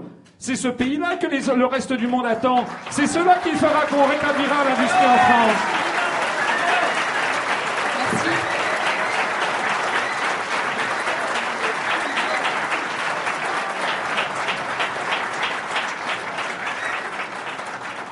Pierre, Pierre Lévy, votre conclusion sur les motifs d'espérance euh, c'est pas une conclusion, c'est effectivement pour tenter de répondre à votre, à votre souhait de trouver des choses qui soient moins désespérantes. Alors, d'abord, je suis malheureusement d'accord avec ce qui a été dit. hein. Il est beaucoup plus rapide de détruire un tissu industriel que de le bâtir. Ça, hélas, c'est vrai. Euh, et c'est vrai par ailleurs que tant que l'euro sera cette contrainte qui empêche d'avoir la souveraineté monétaire, euh, tout espoir d'en sortir sera difficile. Euh, simplement, euh, oui, il n'y a pas de science économique, il y a une économie politique, comme disait Marx. Et euh, évidemment, il y a un certain nombre de, règles, de, réalités, mais fondamentalement, il n'y a pas de fatalité, il y a des choix, et des choix politiques. Ces choix politiques devraient être l'affaire des citoyens et du peuple. Or, or c'est, comme vous le savez, c'est ce que vient de dire François, mais je vais le dire peut-être d'une autre manière. il n'est- ce qu'il faut, c'est pas seulement dire il faudrait récupérer notre souveraineté, ça c'est l'horizon, c'est réfléchir ensemble aux voies et aux moyens qui permettent de rendre cette perspective réaliste. Et je crois que l'action politique telle que celle que mène votre parti contribue à cela. J'ai gagné le droit de revenir l'année prochaine en disant ça, mais, mais, mais- plus sérieusement, je, je- pense qu'il n'y a pas de- de fatalité dès lors qu'on réussit à faire comprendre ce principe simple que c'est aux citoyens collectivement de faire entendre leur voix. Alors ça prend des, chemins différents, des chemins électoraux, des chemins idéologiques, de débat, de confrontation. Euh, ça prend aussi des, des voies de lutte, y compris syndicales. Dans notre euh, dernière édition dont j'ai parlé, je ferai la pub après, mais euh, dans notre édition dont j'ai parlé, nous interviewons par exemple un responsable syndical CGT de chez Alstom et qui nous explique le lien entre défense des emplois, défense de l'indus- de l'industrie, de, de la maîtrise industrielle, du savoir-faire, dans le sens de l'intérêt national. C'est-à-dire que ces choses sont liées. Alors certes, évidemment, le rapport de force actuel, le niveau des luttes syndicales n'est pas sans doute ce qu'on souhaiterait, ou personnellement ce, que je souhaiterais qu'il soit. Il n'empêche que tout combat qui peut être mené, qui est mené pour la défense d'une entreprise ou d'une région, a une portée profondément politique. Et il n'est pas perdu d'avance. Il y a des cas où l'on peut gagner. Prenez par exemple, alors nous ne sommes pas dans une industrie euh, le, que le transport ou l'énergie, dans, l'industrie agroalimentaire, sans doute beaucoup d'entre vous ont entendu parler des Fralib. euh, dans les Bouches du Rhône, où, un grand groupe euh, dont le nom m'échappe, mais qui va me revenir, Unilever avait donc prévu de bazarder l'usine parce qu'il était plus rentable de produire ailleurs, et où, au bout d'une lutte qui a duré plus de deux ans, les salariés ont réussi à recréer et à, gagner le fait de continuer la production. Alors, ça c'est pas simple, ça n'a pas été simple et ça n'est toujours pas. Ce que je veux dire par là, c'est qu'on n'est pas obligé euh, de sombrer dans le défaitisme, c'est dur, mais le rapport de force et les combats peuvent s'avérer payants, c'est un motif d'espoir.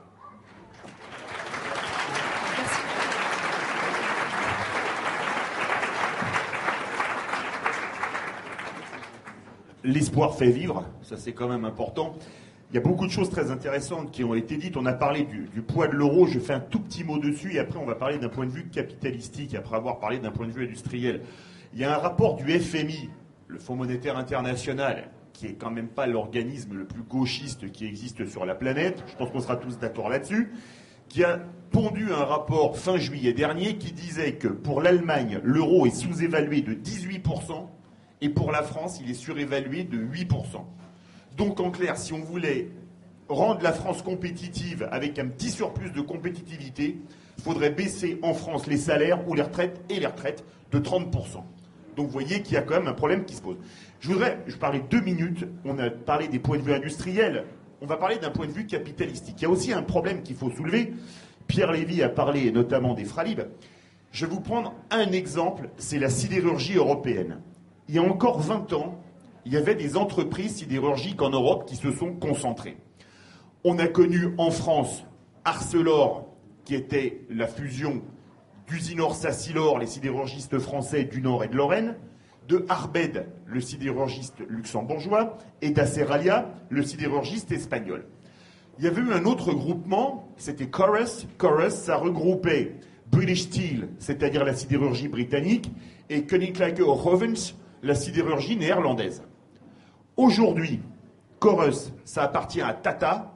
Tata, c'est le sidérurgiste, le conglomérat indien qui fait des voitures. Non content, c'était l'ancien colonisé, d'avoir racheté la sidérurgie britannique. Ils ont même racheté Range Rover, voyez un peu. Et de l'autre côté, Arcelor est devenu ArcelorMittal et est devenu indien. Il restait deux sidérurgistes européens indépendants, un Italien, Riva, qui vient d'être racheté par Mittal, il y a très peu de temps, qui a sauvé comme ça le, complexe sidérurgique Italsider de Tarente, qui était le plus gros. Alors, les Italiens, ils ont résisté à un moment. Les libéraux, Matteo Renzi a même nationalisé le, site de, Tarente, mais ils ont fini par céder. Donc aujourd'hui, il ne reste plus qu'un sidérurgiste européen qui soit vraiment européen. C'est les Allemands qui ont fusionné, fusionné pardon, Thyssen et Krupp pour faire le groupe euh, Thyssen-Krupp. Alors juste une chose. Si nous, on veut racheter, français ou européen, une boîte indienne, c'est strictement impossible parce que les Indiens exigent d'être majoritaires dans le capital.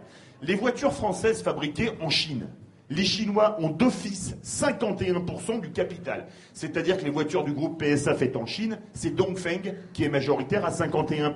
Plus, plus le terrain qui continue à appartenir à la Chine Absolument. Donc les Chinois font ce qu'ils veulent chez eux. Vous voulez créer une usine en Thaïlande? En Thaïlande, il faut que ce soit un Thaïlandais qui soit l'associé majoritaire. Donc ça, c'est aussi un problème qu'il faut soulever, parce que outre la production, si on perd nos entreprises parce qu'elles deviennent pour l'une indienne, pour l'autre chinoise, pour la troisième guatémaltèque, ça va poser aussi de gros problèmes. Parce qu'on perd en même temps les centres de décision. Et je termine très court. Regardez quand il y a ces fusions. C'est quand même assez extraordinaire. Je vais vous prendre, il y a deux exemples très courts. À l'époque, c'était Jospin qui était Premier ministre. C'est quand on a créé EADS. Vous vous rappelez?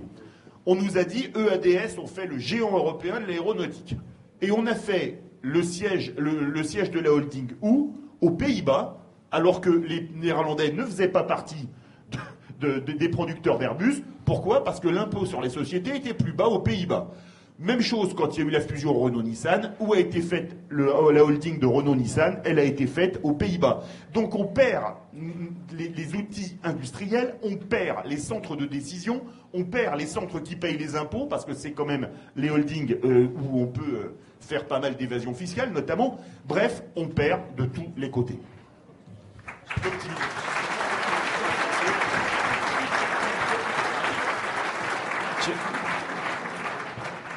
D'un mot pour aller dans le même sens, mais pour souligner un point que tu as cité à propos d'Arcelor. Ce qu'on vous avait dit à l'époque, lors de la mise en place de la, création d'Arcelor, on nous avait expliqué les, entreprises nationales telles qu'Usinor, Sassilor ne sont pas assez grosses. Si on veut être plus fort dans la mondialisation et faire face aux concurrents extra-européens, alors il faut faire un grand géant européen. Et on a fait Arcelor. Et Arcelor, quelques années après à peine, a été bouffé par Mittal.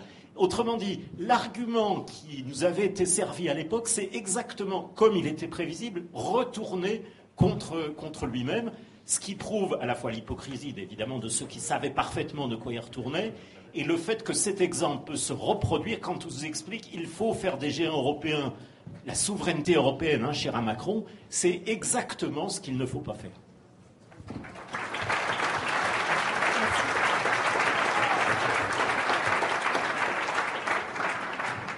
Alors nous allons à présent passer aux questions de la salle. On va les prendre par quatre également. Est-ce que quelqu'un peut faire circuler un micro? Merci. Et donc soyez bref plus que ce matin si c'est possible. Je tiens à remercier les intervenants. Je suis Daniel Oberhausen de Bordeaux. Je suis sympathisant UPR. Je ne suis pas membre, malheureusement, mais je vais peut-être adhérer prochainement.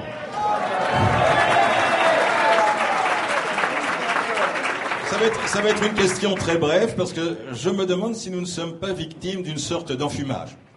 On a en effet l'idée que le capitalisme du XXIe siècle, qui est piloté par une oligarchie mondialiste, est finalement assez stupide et a une vision court-termiste.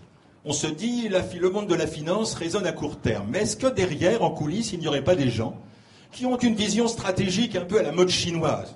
Et en ce qui concerne la France, eh bien, il s'agirait, en fait, de tiers mondialiser un pays comme le nôtre. Alors tiers mondialisé, sans doute en douceur, mais ça risque d'être quand même très douloureux. C'est-à-dire que quand on désindustrialise un pays et quand on fait en sorte qu'il n'ait plus ses capacités de construction de défense, par exemple, qu'il ne maîtrise plus sa logistique parce qu'il n'a plus la maîtrise de ses outils de transport, est-ce qu'il n'y a pas derrière tout ça une vision à long terme?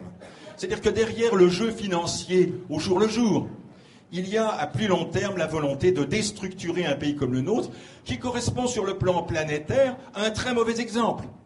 Le mode de vie français, pour les mondialistes, c'est insupportable.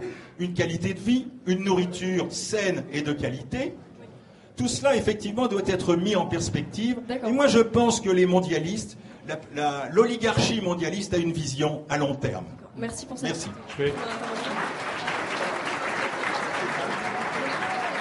Euh, trois autres questions, s'il vous plaît. Oui. Bref. Enfin, une question. vraiment. Merci de faire des questions, des questions et des questions courtes, s'il vous plaît, pour qu'on puisse y répondre. Merci.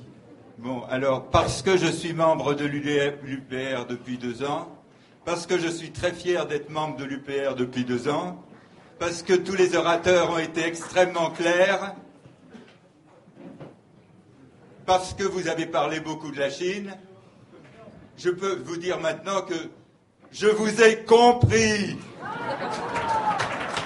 Mais je voudrais poser une question. Ne croyez-vous pas que si je n'étais pas membre de l'UPR, si je n'en étais pas fier, si je, si, je, si je vous avais écouté distraitement à la télévision, je me serais demandé si finalement c'est parce que la France est minable, la Chine est très forte et l'Europe c'est de la merde.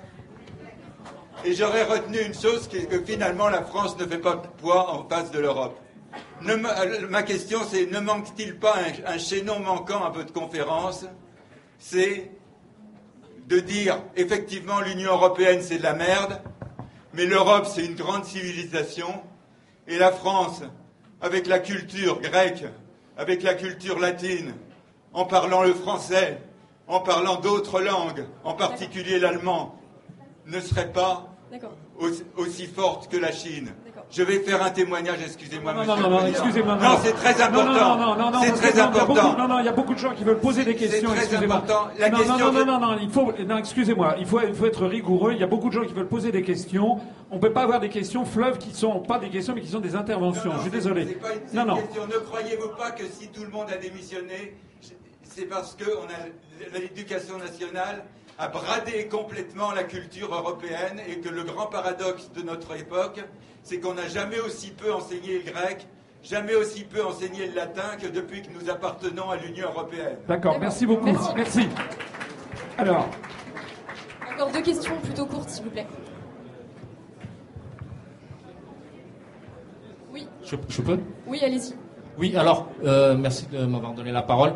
Alors, j'ai juste une question euh, à vous poser. Euh, c'est sur l'extraterritorialité du droit américain, puisque j'ai lu un petit peu votre livre, euh, Monsieur Quatre Quatre-Points, oui, et euh, on n'en a pas trop parlé aujourd'hui, et pourtant c'est vraiment un sujet crucial et puis euh, qui nous, en fait, qui nous enchaîne. Voilà, je vous remercie. Merci. Une dernière question?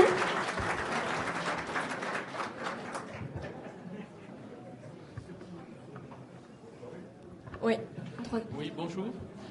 Euh, donc j'ai beaucoup apprécié les fort, interventions plaît. successives. Euh, Voilà. Donc je suis d'accord avec l'ensemble des interventions. Effectivement, c'est un constat sur une situation qui est assez dramatique. Il y a un aspect des choses qui n'a pas été souligné, dans lequel je crois beaucoup depuis mes études en sciences économiques à Grenoble. Donc nous sommes la délégation Isère. C'est l'importance euh, de la part dans le produit intérieur brut des dépenses qui sont consacrées à la recherche et au développement. La France a une longue tradition d'empire colonial, puis ensuite de, de prise en main par le, les politiques publiques sous le général de Gaulle. En fait, il n'y a pas de, de longue tradition entrepreneuriale. Euh, si on regarde la carte européenne, je, parle- je ne pense pas seulement à l'Union européenne, des pays qui s'en sortent le mieux, c'est ceux qui consacrent la plus grande part de leur budget euh, à- aux dépenses de recherche et de développement, investissement public compris. On voit que l'Europe du Nord est en situation de relative prospérité, s'en sort mieux du point de vue de la, com- de la productivité, de la compétitivité, alors que l'Europe du Sud euh, connaît le chômage, les déficits et euh, souffre de l'euro. Alors la question, ma question c'est, la question, la voici. Donc elle s'adresse à Monsieur Asselineau euh, et aux économistes qui sont présents ici. Euh, Est-ce que vous ne pourriez pas mettre sur le tapis, considérer comme une variable fondamentale les- la, re- la relance, la mise en place d'une politique active d'investissement et de recherche La beaucoup. Chine arrive aux 2%, l'Europe du Nord est à 3%, nous, plafons, nous plafonnons à 2%. Merci beaucoup. Merci, on va essayer de répondre à ces questions. Euh, Je répondrai peut-être à la, la- la première euh, qui consistait à dire est-ce qu'il n'y a pas finalement une stratégie cachée? Euh, Moi, je trouve quand même qu'effectivement, il y en a qui sont toujours prêts à tout brader et d'autres qui ne bradent rien. C'est-à-dire que la France, elle est là, elle perd tout- toute son industrie. Euh, J'observe que l'Allemagne, c'est pas pareil. J'observe que entre Alstom, euh, Alstom a été donné aux Américains, donné aux, Allemands, mais l'inverse n'est pas exact. Donc je pense qu'il y a des stratégies. Alors est-ce que c'est ourdi? Je ne sais pas. Il faut peut-être pas verser dans le complotisme. Mais ce que je sais en tout cas, c'est qu'avec les règles actuelles, il n'y a aucune stratégie en France de stratégie industrielle, de stratégie de défense des intérêts nationaux. Moi, je me rappelle très bien être allé avoir une réunion une fois à l'Élysée.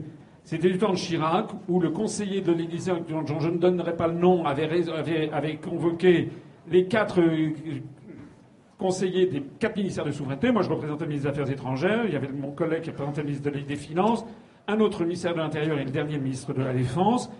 Chirac devait aller à un sommet à Bruxelles. Le sujet, il y a un sujet qui arrive sur la table où il s'agissait de brader encore un truc, et je tape du poing sur la table parce que je suis comme ça, et je dis c'est pas possible, il faut que l'Élysée mette tout son poids dans la balance pour dire non à ce truc-là. Et le conseiller de Chirac lève les bras au ciel et me dit oh, tu, oh, tu sais François, le poids de l'Élysée. C'était il y a 23, 21. Ça veut donc dire que les Français, les élites dirigeantes françaises ont engrammé, ont intégré l'idée que nous n'étions plus rien.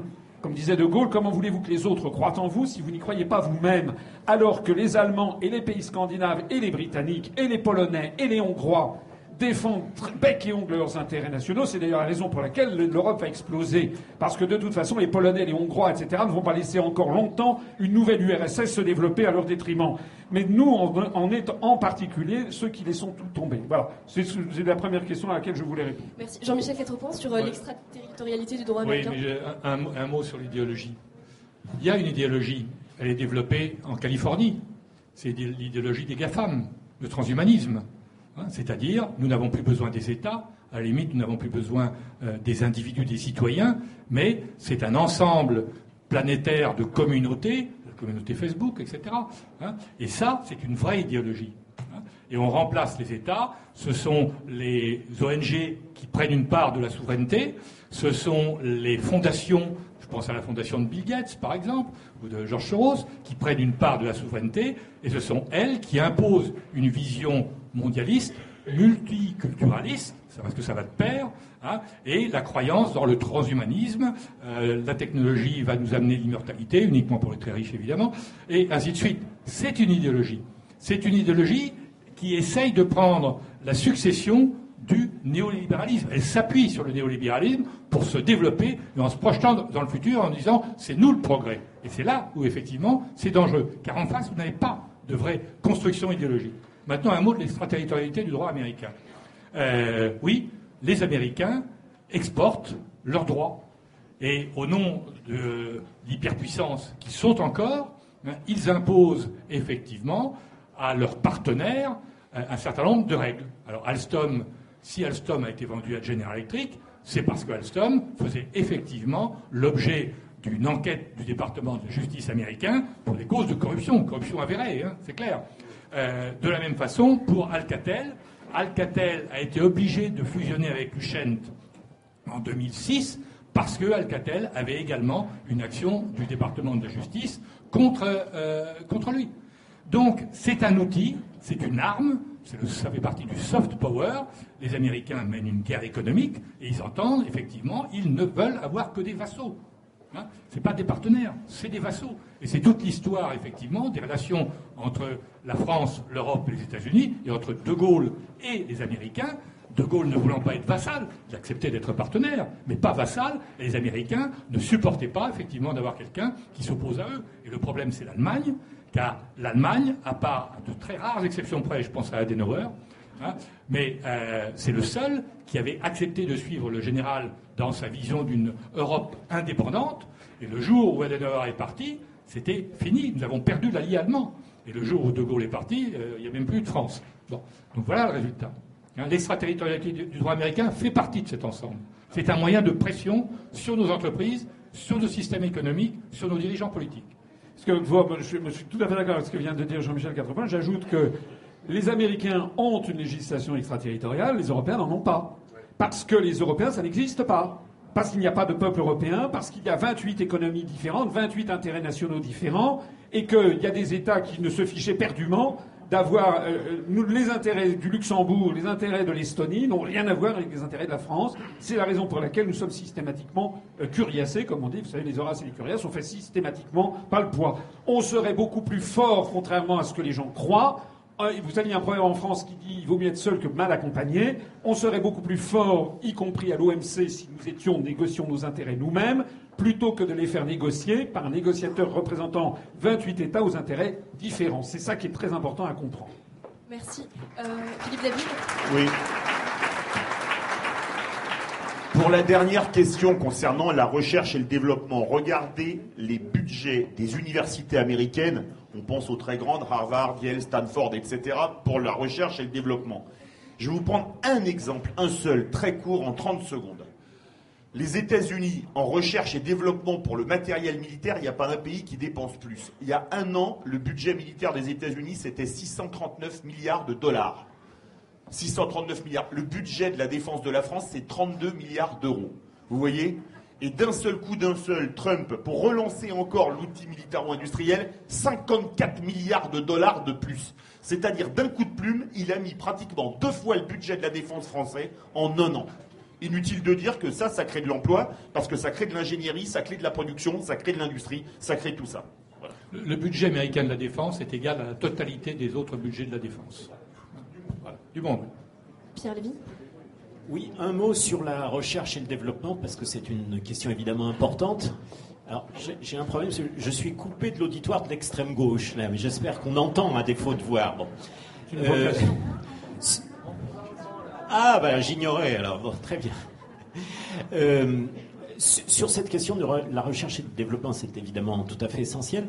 Je voudrais euh, rebondir sur ce qui vient d'être dit, euh, sur un sujet que nous traitons dans notre prochain numéro, sur lequel vous aurez tout dans le prochain numéro, mais qui est extrêmement important puisqu'il s'agit donc de l'Europe militaire. Dans une grande discrétion médiatique, le 13 novembre dernier, c'est pas très loin, a été officiellement acté le fait que 22, 23 pardon, pays ont souscrit à, je cite, la coopération structurée permanente, qui est l'embryon en quelque sorte euh, d'une Europe militaire répartie en différents projets à la fois capacitaires et opérationnels. Alors je ne rentre pas dans le détail, mais je voudrais aussi souligner qu'il y a un autre pilier qui s'appelle le Fonds européen de défense, que la Commission a mis sur les fonds baptismaux précisément, et qui vise à inciter, espèce sonnante et trébuchante à l'appui, les différents pays européens à mettre ensemble leurs fonds pour faire des recherches et du développement ensemble, toujours au nom du même principe, celui que je citais sur Arcelor tout à l'heure. On est bien trop petit pour faire quelque chose de notre côté. Il faut au moins euh, que nous puissions mettre en commun pour développer des futurs armements en commun. Par parenthèse, une organisation non gouvernementale belge a mis au jour le fait que c'était les patrons des, des grands groupes de, de la défense, autrement dit les marchands de canons, qui avaient été aux manettes pour mettre sur pied ce futur fonds européen de défense et en tout état de cause mettre des sommes non, négligeables, de, l'argent public qui vise à faire, entre guillemets, des coopérations publiques-privées, en réalité au profit évidemment du privé, de manière à ce que les pays européens étudient, cherchent et développent et fassent des prototypes sur des armements conjoints, voire sur des, des équipements euh, identiques. Et donc, on voit bien que cette question de la défense, en réalité, et dans un contexte géopolitique qu'on n'a pas le temps de développer ici, mais qui, dont, vous connaissez un peu les tenants et les aboutissants, vise en quelque sorte à extraire, à soustraire des, fonds et des ressources qui pourraient euh, euh, servir aussi bien sur le plan civil qu'y compris militaire aux industries nationales, alors même qu'aujourd'hui elles, visent à abolir ça ou en tout cas à en diminuer la place et à coordonner par des exercices de simulation budgétaire les besoins et les différents appels d'offres, là aussi qui, sont, qui devront être passés en commun des différents pays européens. Donc sur le plan de la recherche et du développement, on va aussi à l'inverse de ce qu'il faudrait.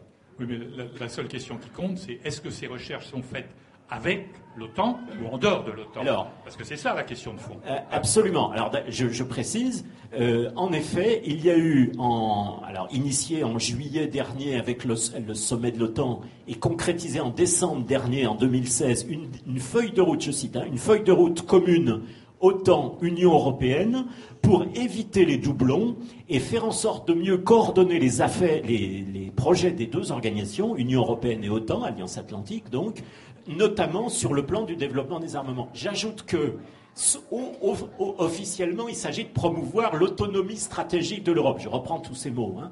En réalité, les, affaires avec des groupes non européens ne sont nullement exclues, ce qui montre l'hypocrisie, à tel point que le, on vient de révéler, c'est la tribune, je crois, où il a sorti, mais peu importe, que le ministre suédois de la Défense a souscrit la vente, ou l'achat en l'occurrence, euh, d'appareils, enfin d'avions, euh, d'avions de chasse tout à fait récemment avec une entreprise américaine, je crois que c'est Lockheed, alors même euh, que officiellement il s'agit de faire des projets euro-européens, mais dont rien dans le Fonds européen de la défense n'interdit qu'elles soient faites avec des entreprises, des entreprises américaines.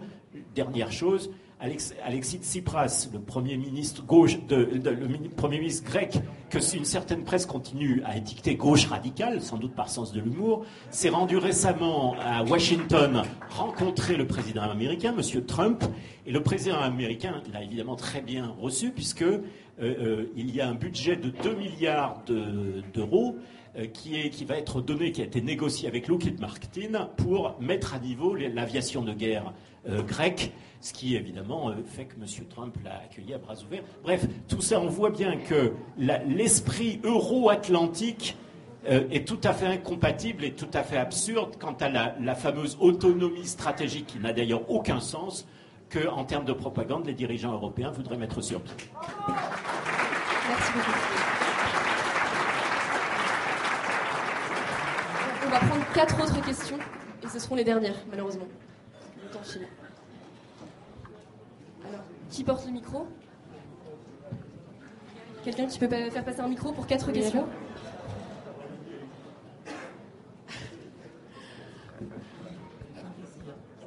Bonjour.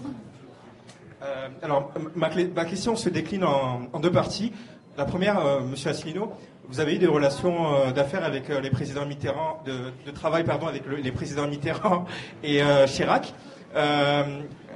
Est-ce que vous savez-vous s'ils avaient moralement conscience de ce qu'en participant à l'accélération du processus de construction européenne, ils savaient qu'ils allaient brader l'industrie euh, française Ensuite, euh, à tous les intervenants, euh, bon, manifestement, on a tous compris qu'il y avait une guerre contre les États-nations et les peuples. Euh, donc, si un jour nous, arrivons à remporter cette guerre, est-ce que vous ne pensez pas qu'il faudra euh, euh, solder les comptes et donc euh, penser à traduire les responsables euh, euh, pour les accuser de haute trahison? Voilà. Merci.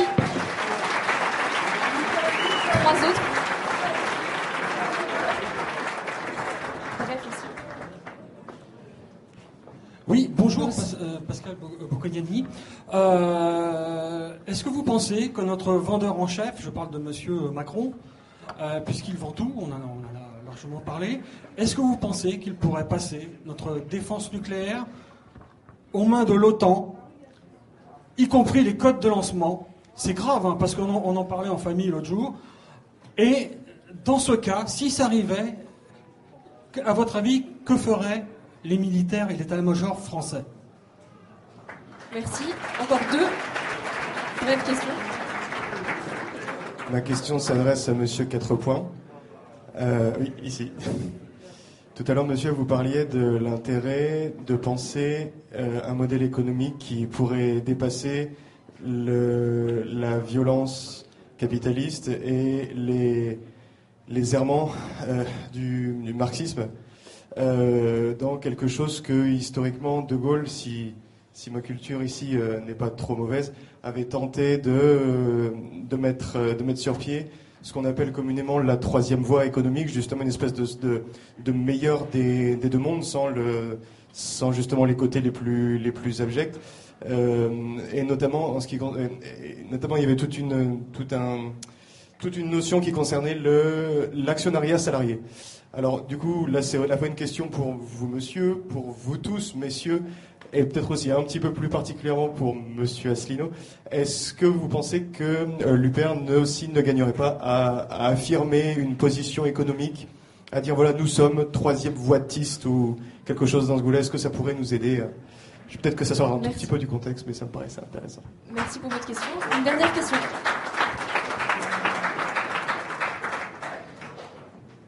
Une dernière courte question, s'il vous plaît.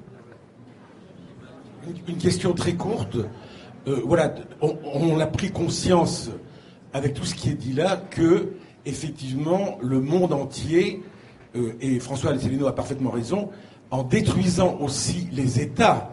Les, libertés, publiques, que ce soit la commune, le département, euh, l'État, bon, en détruisant les libertés républicaines, euh, on va. Alors, ma question. Est-ce que, en continuant à ce que le renard se promène au nom de la liberté dans le poulailler et le loup dans la bergerie, est-ce que tant que, parce que dans le programme de François Asselineau, il y a aussi le CNR, c'est-à-dire la renationalisation de l'EDF, de l'IPTT, de la SNCF, qui n'ont jamais si bien marché que quand ils étaient nationalisés, parce qu'il n'y avait pas des gros actionnaires et il fallait pas verser des dividendes. Bon, la question, est-ce qu'on peut transformer le monde sans redonner à la population le pouvoir dans l'économie, c'est-à-dire les nationalisations? D'accord, merci beaucoup. À la première question, à la conscience de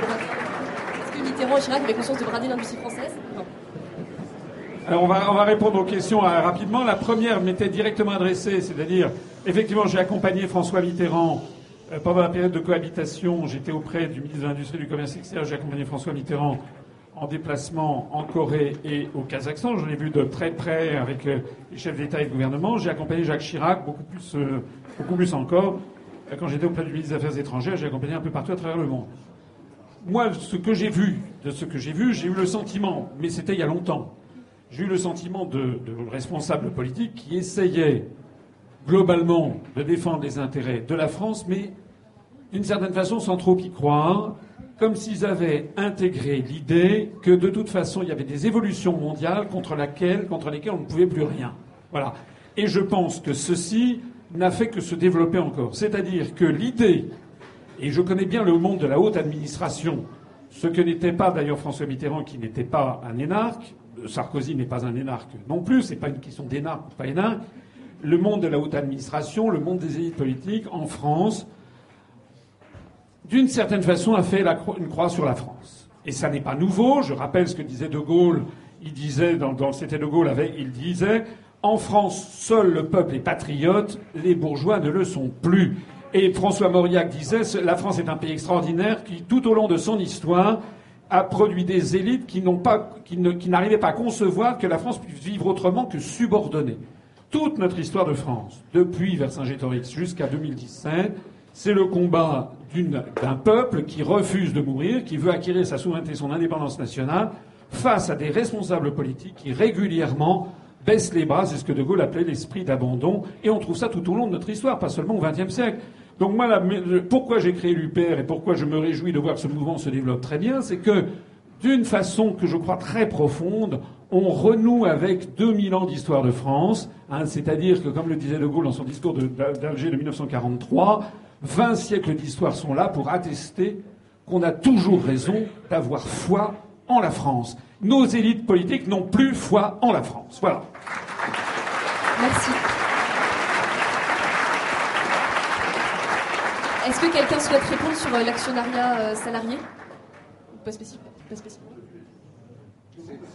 C'est une piste de travail, mais euh, il ne faut pas non plus tout transformer avec une seule chose. Donc l'actionnariat, entre guillemets, des citoyens, etc., peut être intéressant dans, certains secteurs, mais pas tout. Moi, juste, je voudrais dire une chose, c'est que on peut là aussi être acteur de la moralisation de l'industrie en France. Euh, on n'en a pas parlé parce qu'on n'a pas le temps, pas le temps. Moi, je suis foudrage. Excusez-moi, depuis ce matin, je suis foudrage pour plein de choses.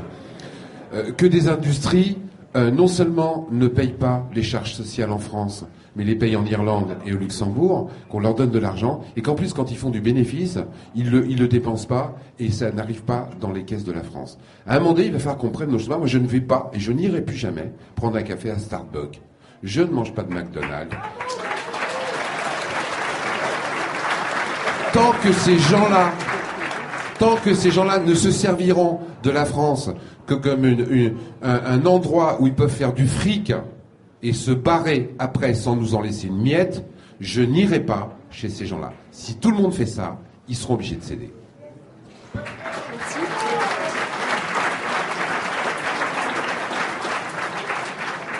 Un mot sur la, question sur la défense nucléaire, la force de frappe et l'OTAN et les codes. Quelqu'un a posé la question. Euh, ça va être le sujet, euh, un des sujets cruciaux. Est-ce que, dans le cadre de cette idée d'une défense européenne à côté de l'OTAN, parce que c'est ça le problème, est-ce que nous allons donner notre force de frappe? La force de frappe doit être modernisée. C'est un programme de plusieurs milliards d'euros sur un certain nombre d'années, voire de 10 à 15 milliards d'euros. Est-ce que sous prétexte qu'effectivement il n'y a pas d'argent, hein, on va renier là-dessus et accepter finalement de passer sous la dépendance des Américains, c'est une question clé. Deuxième question clé, dans le cadre de ces projets de défense européenne, est-ce que Dassault va passer sous les fourches codines des Européens et donc des Américains? Car Dassault avait réussi à résister avec son Rafale. Hein, je vous rappelle qu'il y avait l'idée du le Rafale et l'Eurofighter. Hein. Entre les deux avions, il n'y a pas photo. L'Eurofighter ce qu'on appelle, ce que les pilotes de chasse appellent un fer à repasser. Hein. Le Rafale est un meilleur avion. Il a 10 ans de, moins d'ailleurs. Et Dassault s'était sauvé, en quelque sorte. Hein. Et là, est-ce que finalement, c'est pas l'idée, euh, avec le, le, projet aussi des drones, est-ce que c'est pas le moment de faire basculer le bureau d'études de Dassault dans un giron européen, donc atlantiste? Voilà tout l'enjeu. Et je vous invite à être très attentif à ça parce que ça va être euh, un des enjeux cruciaux. Merci. Je voudrais revenir sur ce qui vient d'être dit et ainsi que la deuxième partie de la première question qui parlait du principe du châtiment des coupables. Euh, je rappelle quand même, je crois être le seul responsable politique à l'avoir dit, notamment dans la campagne présidentielle, que dans la version d'origine de, la, Constitution de la Ve République, il y avait un article 68 qui prévoyait, qui précisait les notions de complot contre la sûreté de l'État et les notions de haute trahison du président de la République française. Or, ces deux incriminations qui avaient été approuvées par 80% du corps électoral français avec 80% de participation en octobre 1958, c'est-à-dire deux tiers des électeurs français avaient approuvé cette constitution, cet article 68 a été dégradé, modifié à deux reprises d'une part, en juin 1993, donc neuf mois après la ratification du traité de Maastricht, où la notion de complot contre la sûreté de l'État a été retirée de notre Constitution, et moi je dis qu'il faut avoir une idée derrière la tête, et, et, moi, qu'on me traite de complotiste, je dis même Charles de Gaulle et, 80% des électeurs français étaient complotistes en 1958, puisqu'il y avait le crime de complot contre la sûreté de l'État. Et deuxièmement, le crime de haute trahison a été supprimé en avril 2007, quelques mois, quelques semaines avant l'élection de Nicolas Sarkozy. J'ai dit et redit que dans mon programme, il s'agissait, on, réintroduira, on proposera une réforme constitutionnelle aux Français avec d'ailleurs interdiction de modifier la Constitution autrement que par référendum, et non plus par la procédure du Congrès. Et également, nous réintroduirons le- les, les- les crimes de complot contre la sûreté de l'État, de haute trahison non seulement du président de la République, mais du gouvernement et des parlementaires français, qui sont redevables devant la nation française de l'évolution de notre nation. Merci beaucoup. Merci.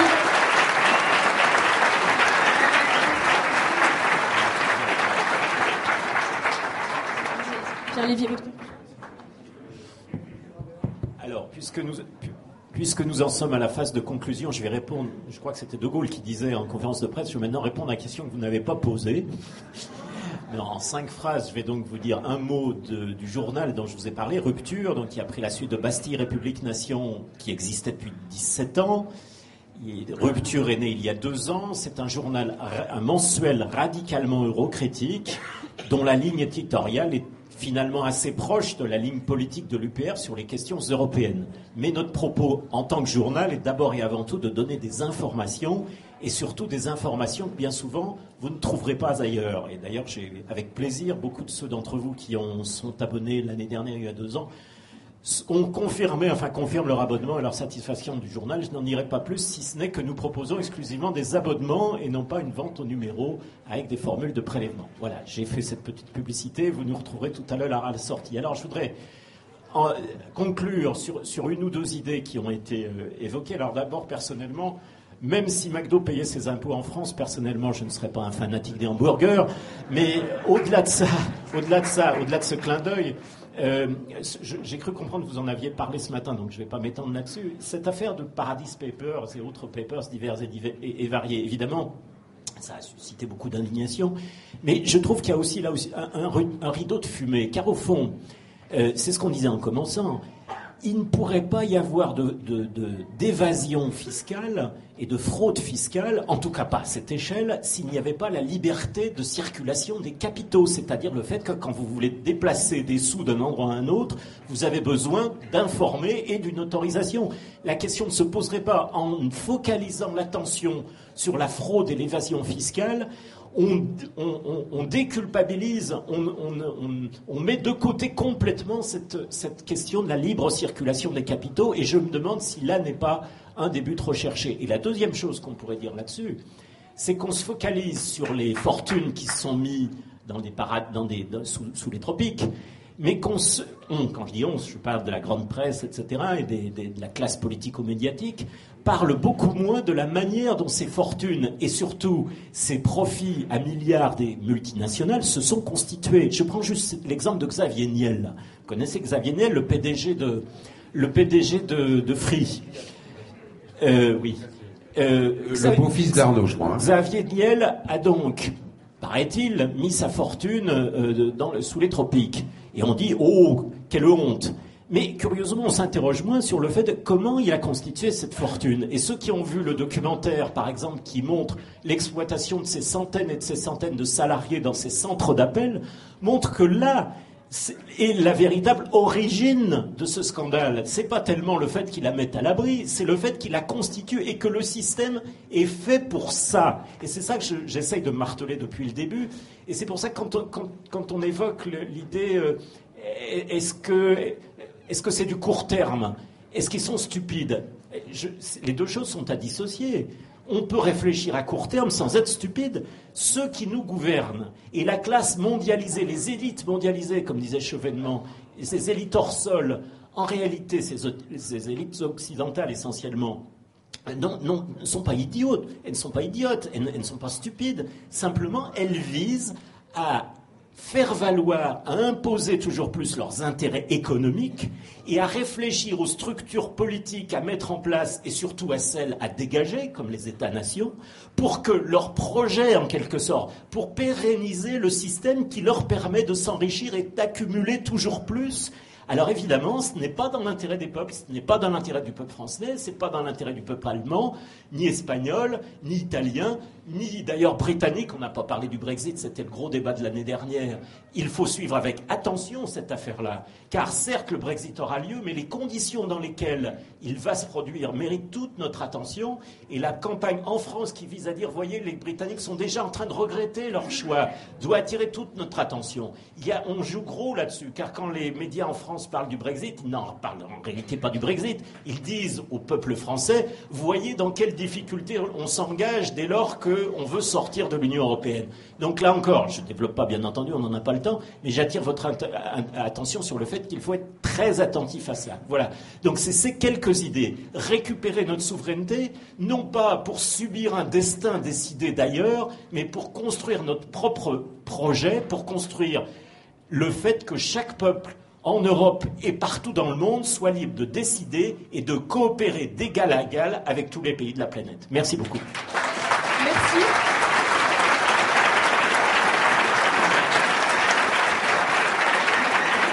Merci à, Merci à tous les intervenants. Merci d'avoir euh, écouté ce débat qui prend fin ici. Euh, Jean-Michel Quatrepoint euh, signe ses livres à la sortie et rendez-vous dans Voilà, le débat s'achève ici. Merci de votre attention et à une prochaine fois. Ah oui, ça. La troisième voie. Oui, la troisième voie. je- ben, on- ça avait été vaguement, vaguement, vaguement, euh, on y a été vaguement répondu. Euh, personnellement, je pense que c'est une idée intéressante, les lois de participation, les idées de, Gau- de, de Gaulienne, mais j'allais dire que euh, à chaque jour suffit sa peine. Euh, si euh, moi, je, je déjà récupérer notre souveraineté, notre indépendance nationale, c'est déjà l'objectif sur lequel on doit rassembler tous les Français. Ça nécessite d'avoir un parti politique qui arrive à rassembler une majorité de Français. Donc il faut que les Français viennent de droite, du centre, de la gauche, de l'extrême droite, de l'extrême gauche. Le parti politique que j'ai créé, c'est un parti qui a mis de côté les sujets clivants, les sujets qui divisent. Et d'ailleurs, si je demandais ici quels sont ceux qui viennent plutôt de la droite et quels sont ceux qui viennent plutôt de la gauche, je pense qu'on aurait à peu près quelque chose comme moitié-moitié. C'est la réussite de notre mouvement politique. Alors je sais bien qu'il y a la troisième voie, c'est intéressant les idées de participation, mais ce que je crains, c'est qu'en multipliant comme ça les projets, on finisse d'une part par s'égarer un petit peu dans des sujets un petit peu trop techniques, ésotériques, mal perçus par le public, et surtout qu'on perde de vue l'objectif essentiel. Une fois qu'on aura récupéré notre souveraineté, notre indépendance nationale, là, effectivement, on pourra mettre sur la table tous les débats. Et comme je l'ai souvent dit, c'est comme la fin d'Astérix, c'est-à-dire que les les Gaulois se retaperont dessus et se resépareront entre la droite et, la gauche. Vous avez vu d'ailleurs à ce propos que dans le dernier Astérix, ils ont retiré la carte avec le village gaulois. C'est tout un symbole. Moi, je vous remercie d'être venu, d'avoir été aussi attentif. Je remercie Philippe Pasco, Pierre Lévy, Éléonore de Vulpillère, Philippe David et Jean-Michel Quatrepoint. Jean-Michel Quatrepoint qui vend ses livres tout à l'heure, à l'instant même. Si vous voulez, vous voulez faire dédicacer par Jean-Michel Quatrepoint, vous pouvez aller les acheter. Je crois que Philippe, euh, que Philippe Pasco, vous avez vendu, t'as vendu tout, déjà tous tes livres. Mais il reste des feuilles que vous pouvez remplir et je me promets Voilà. de vous les envoyer par la poste. Merci à toutes et à tous et on se retrouve tout à l'heure pour le discours du président. Merci.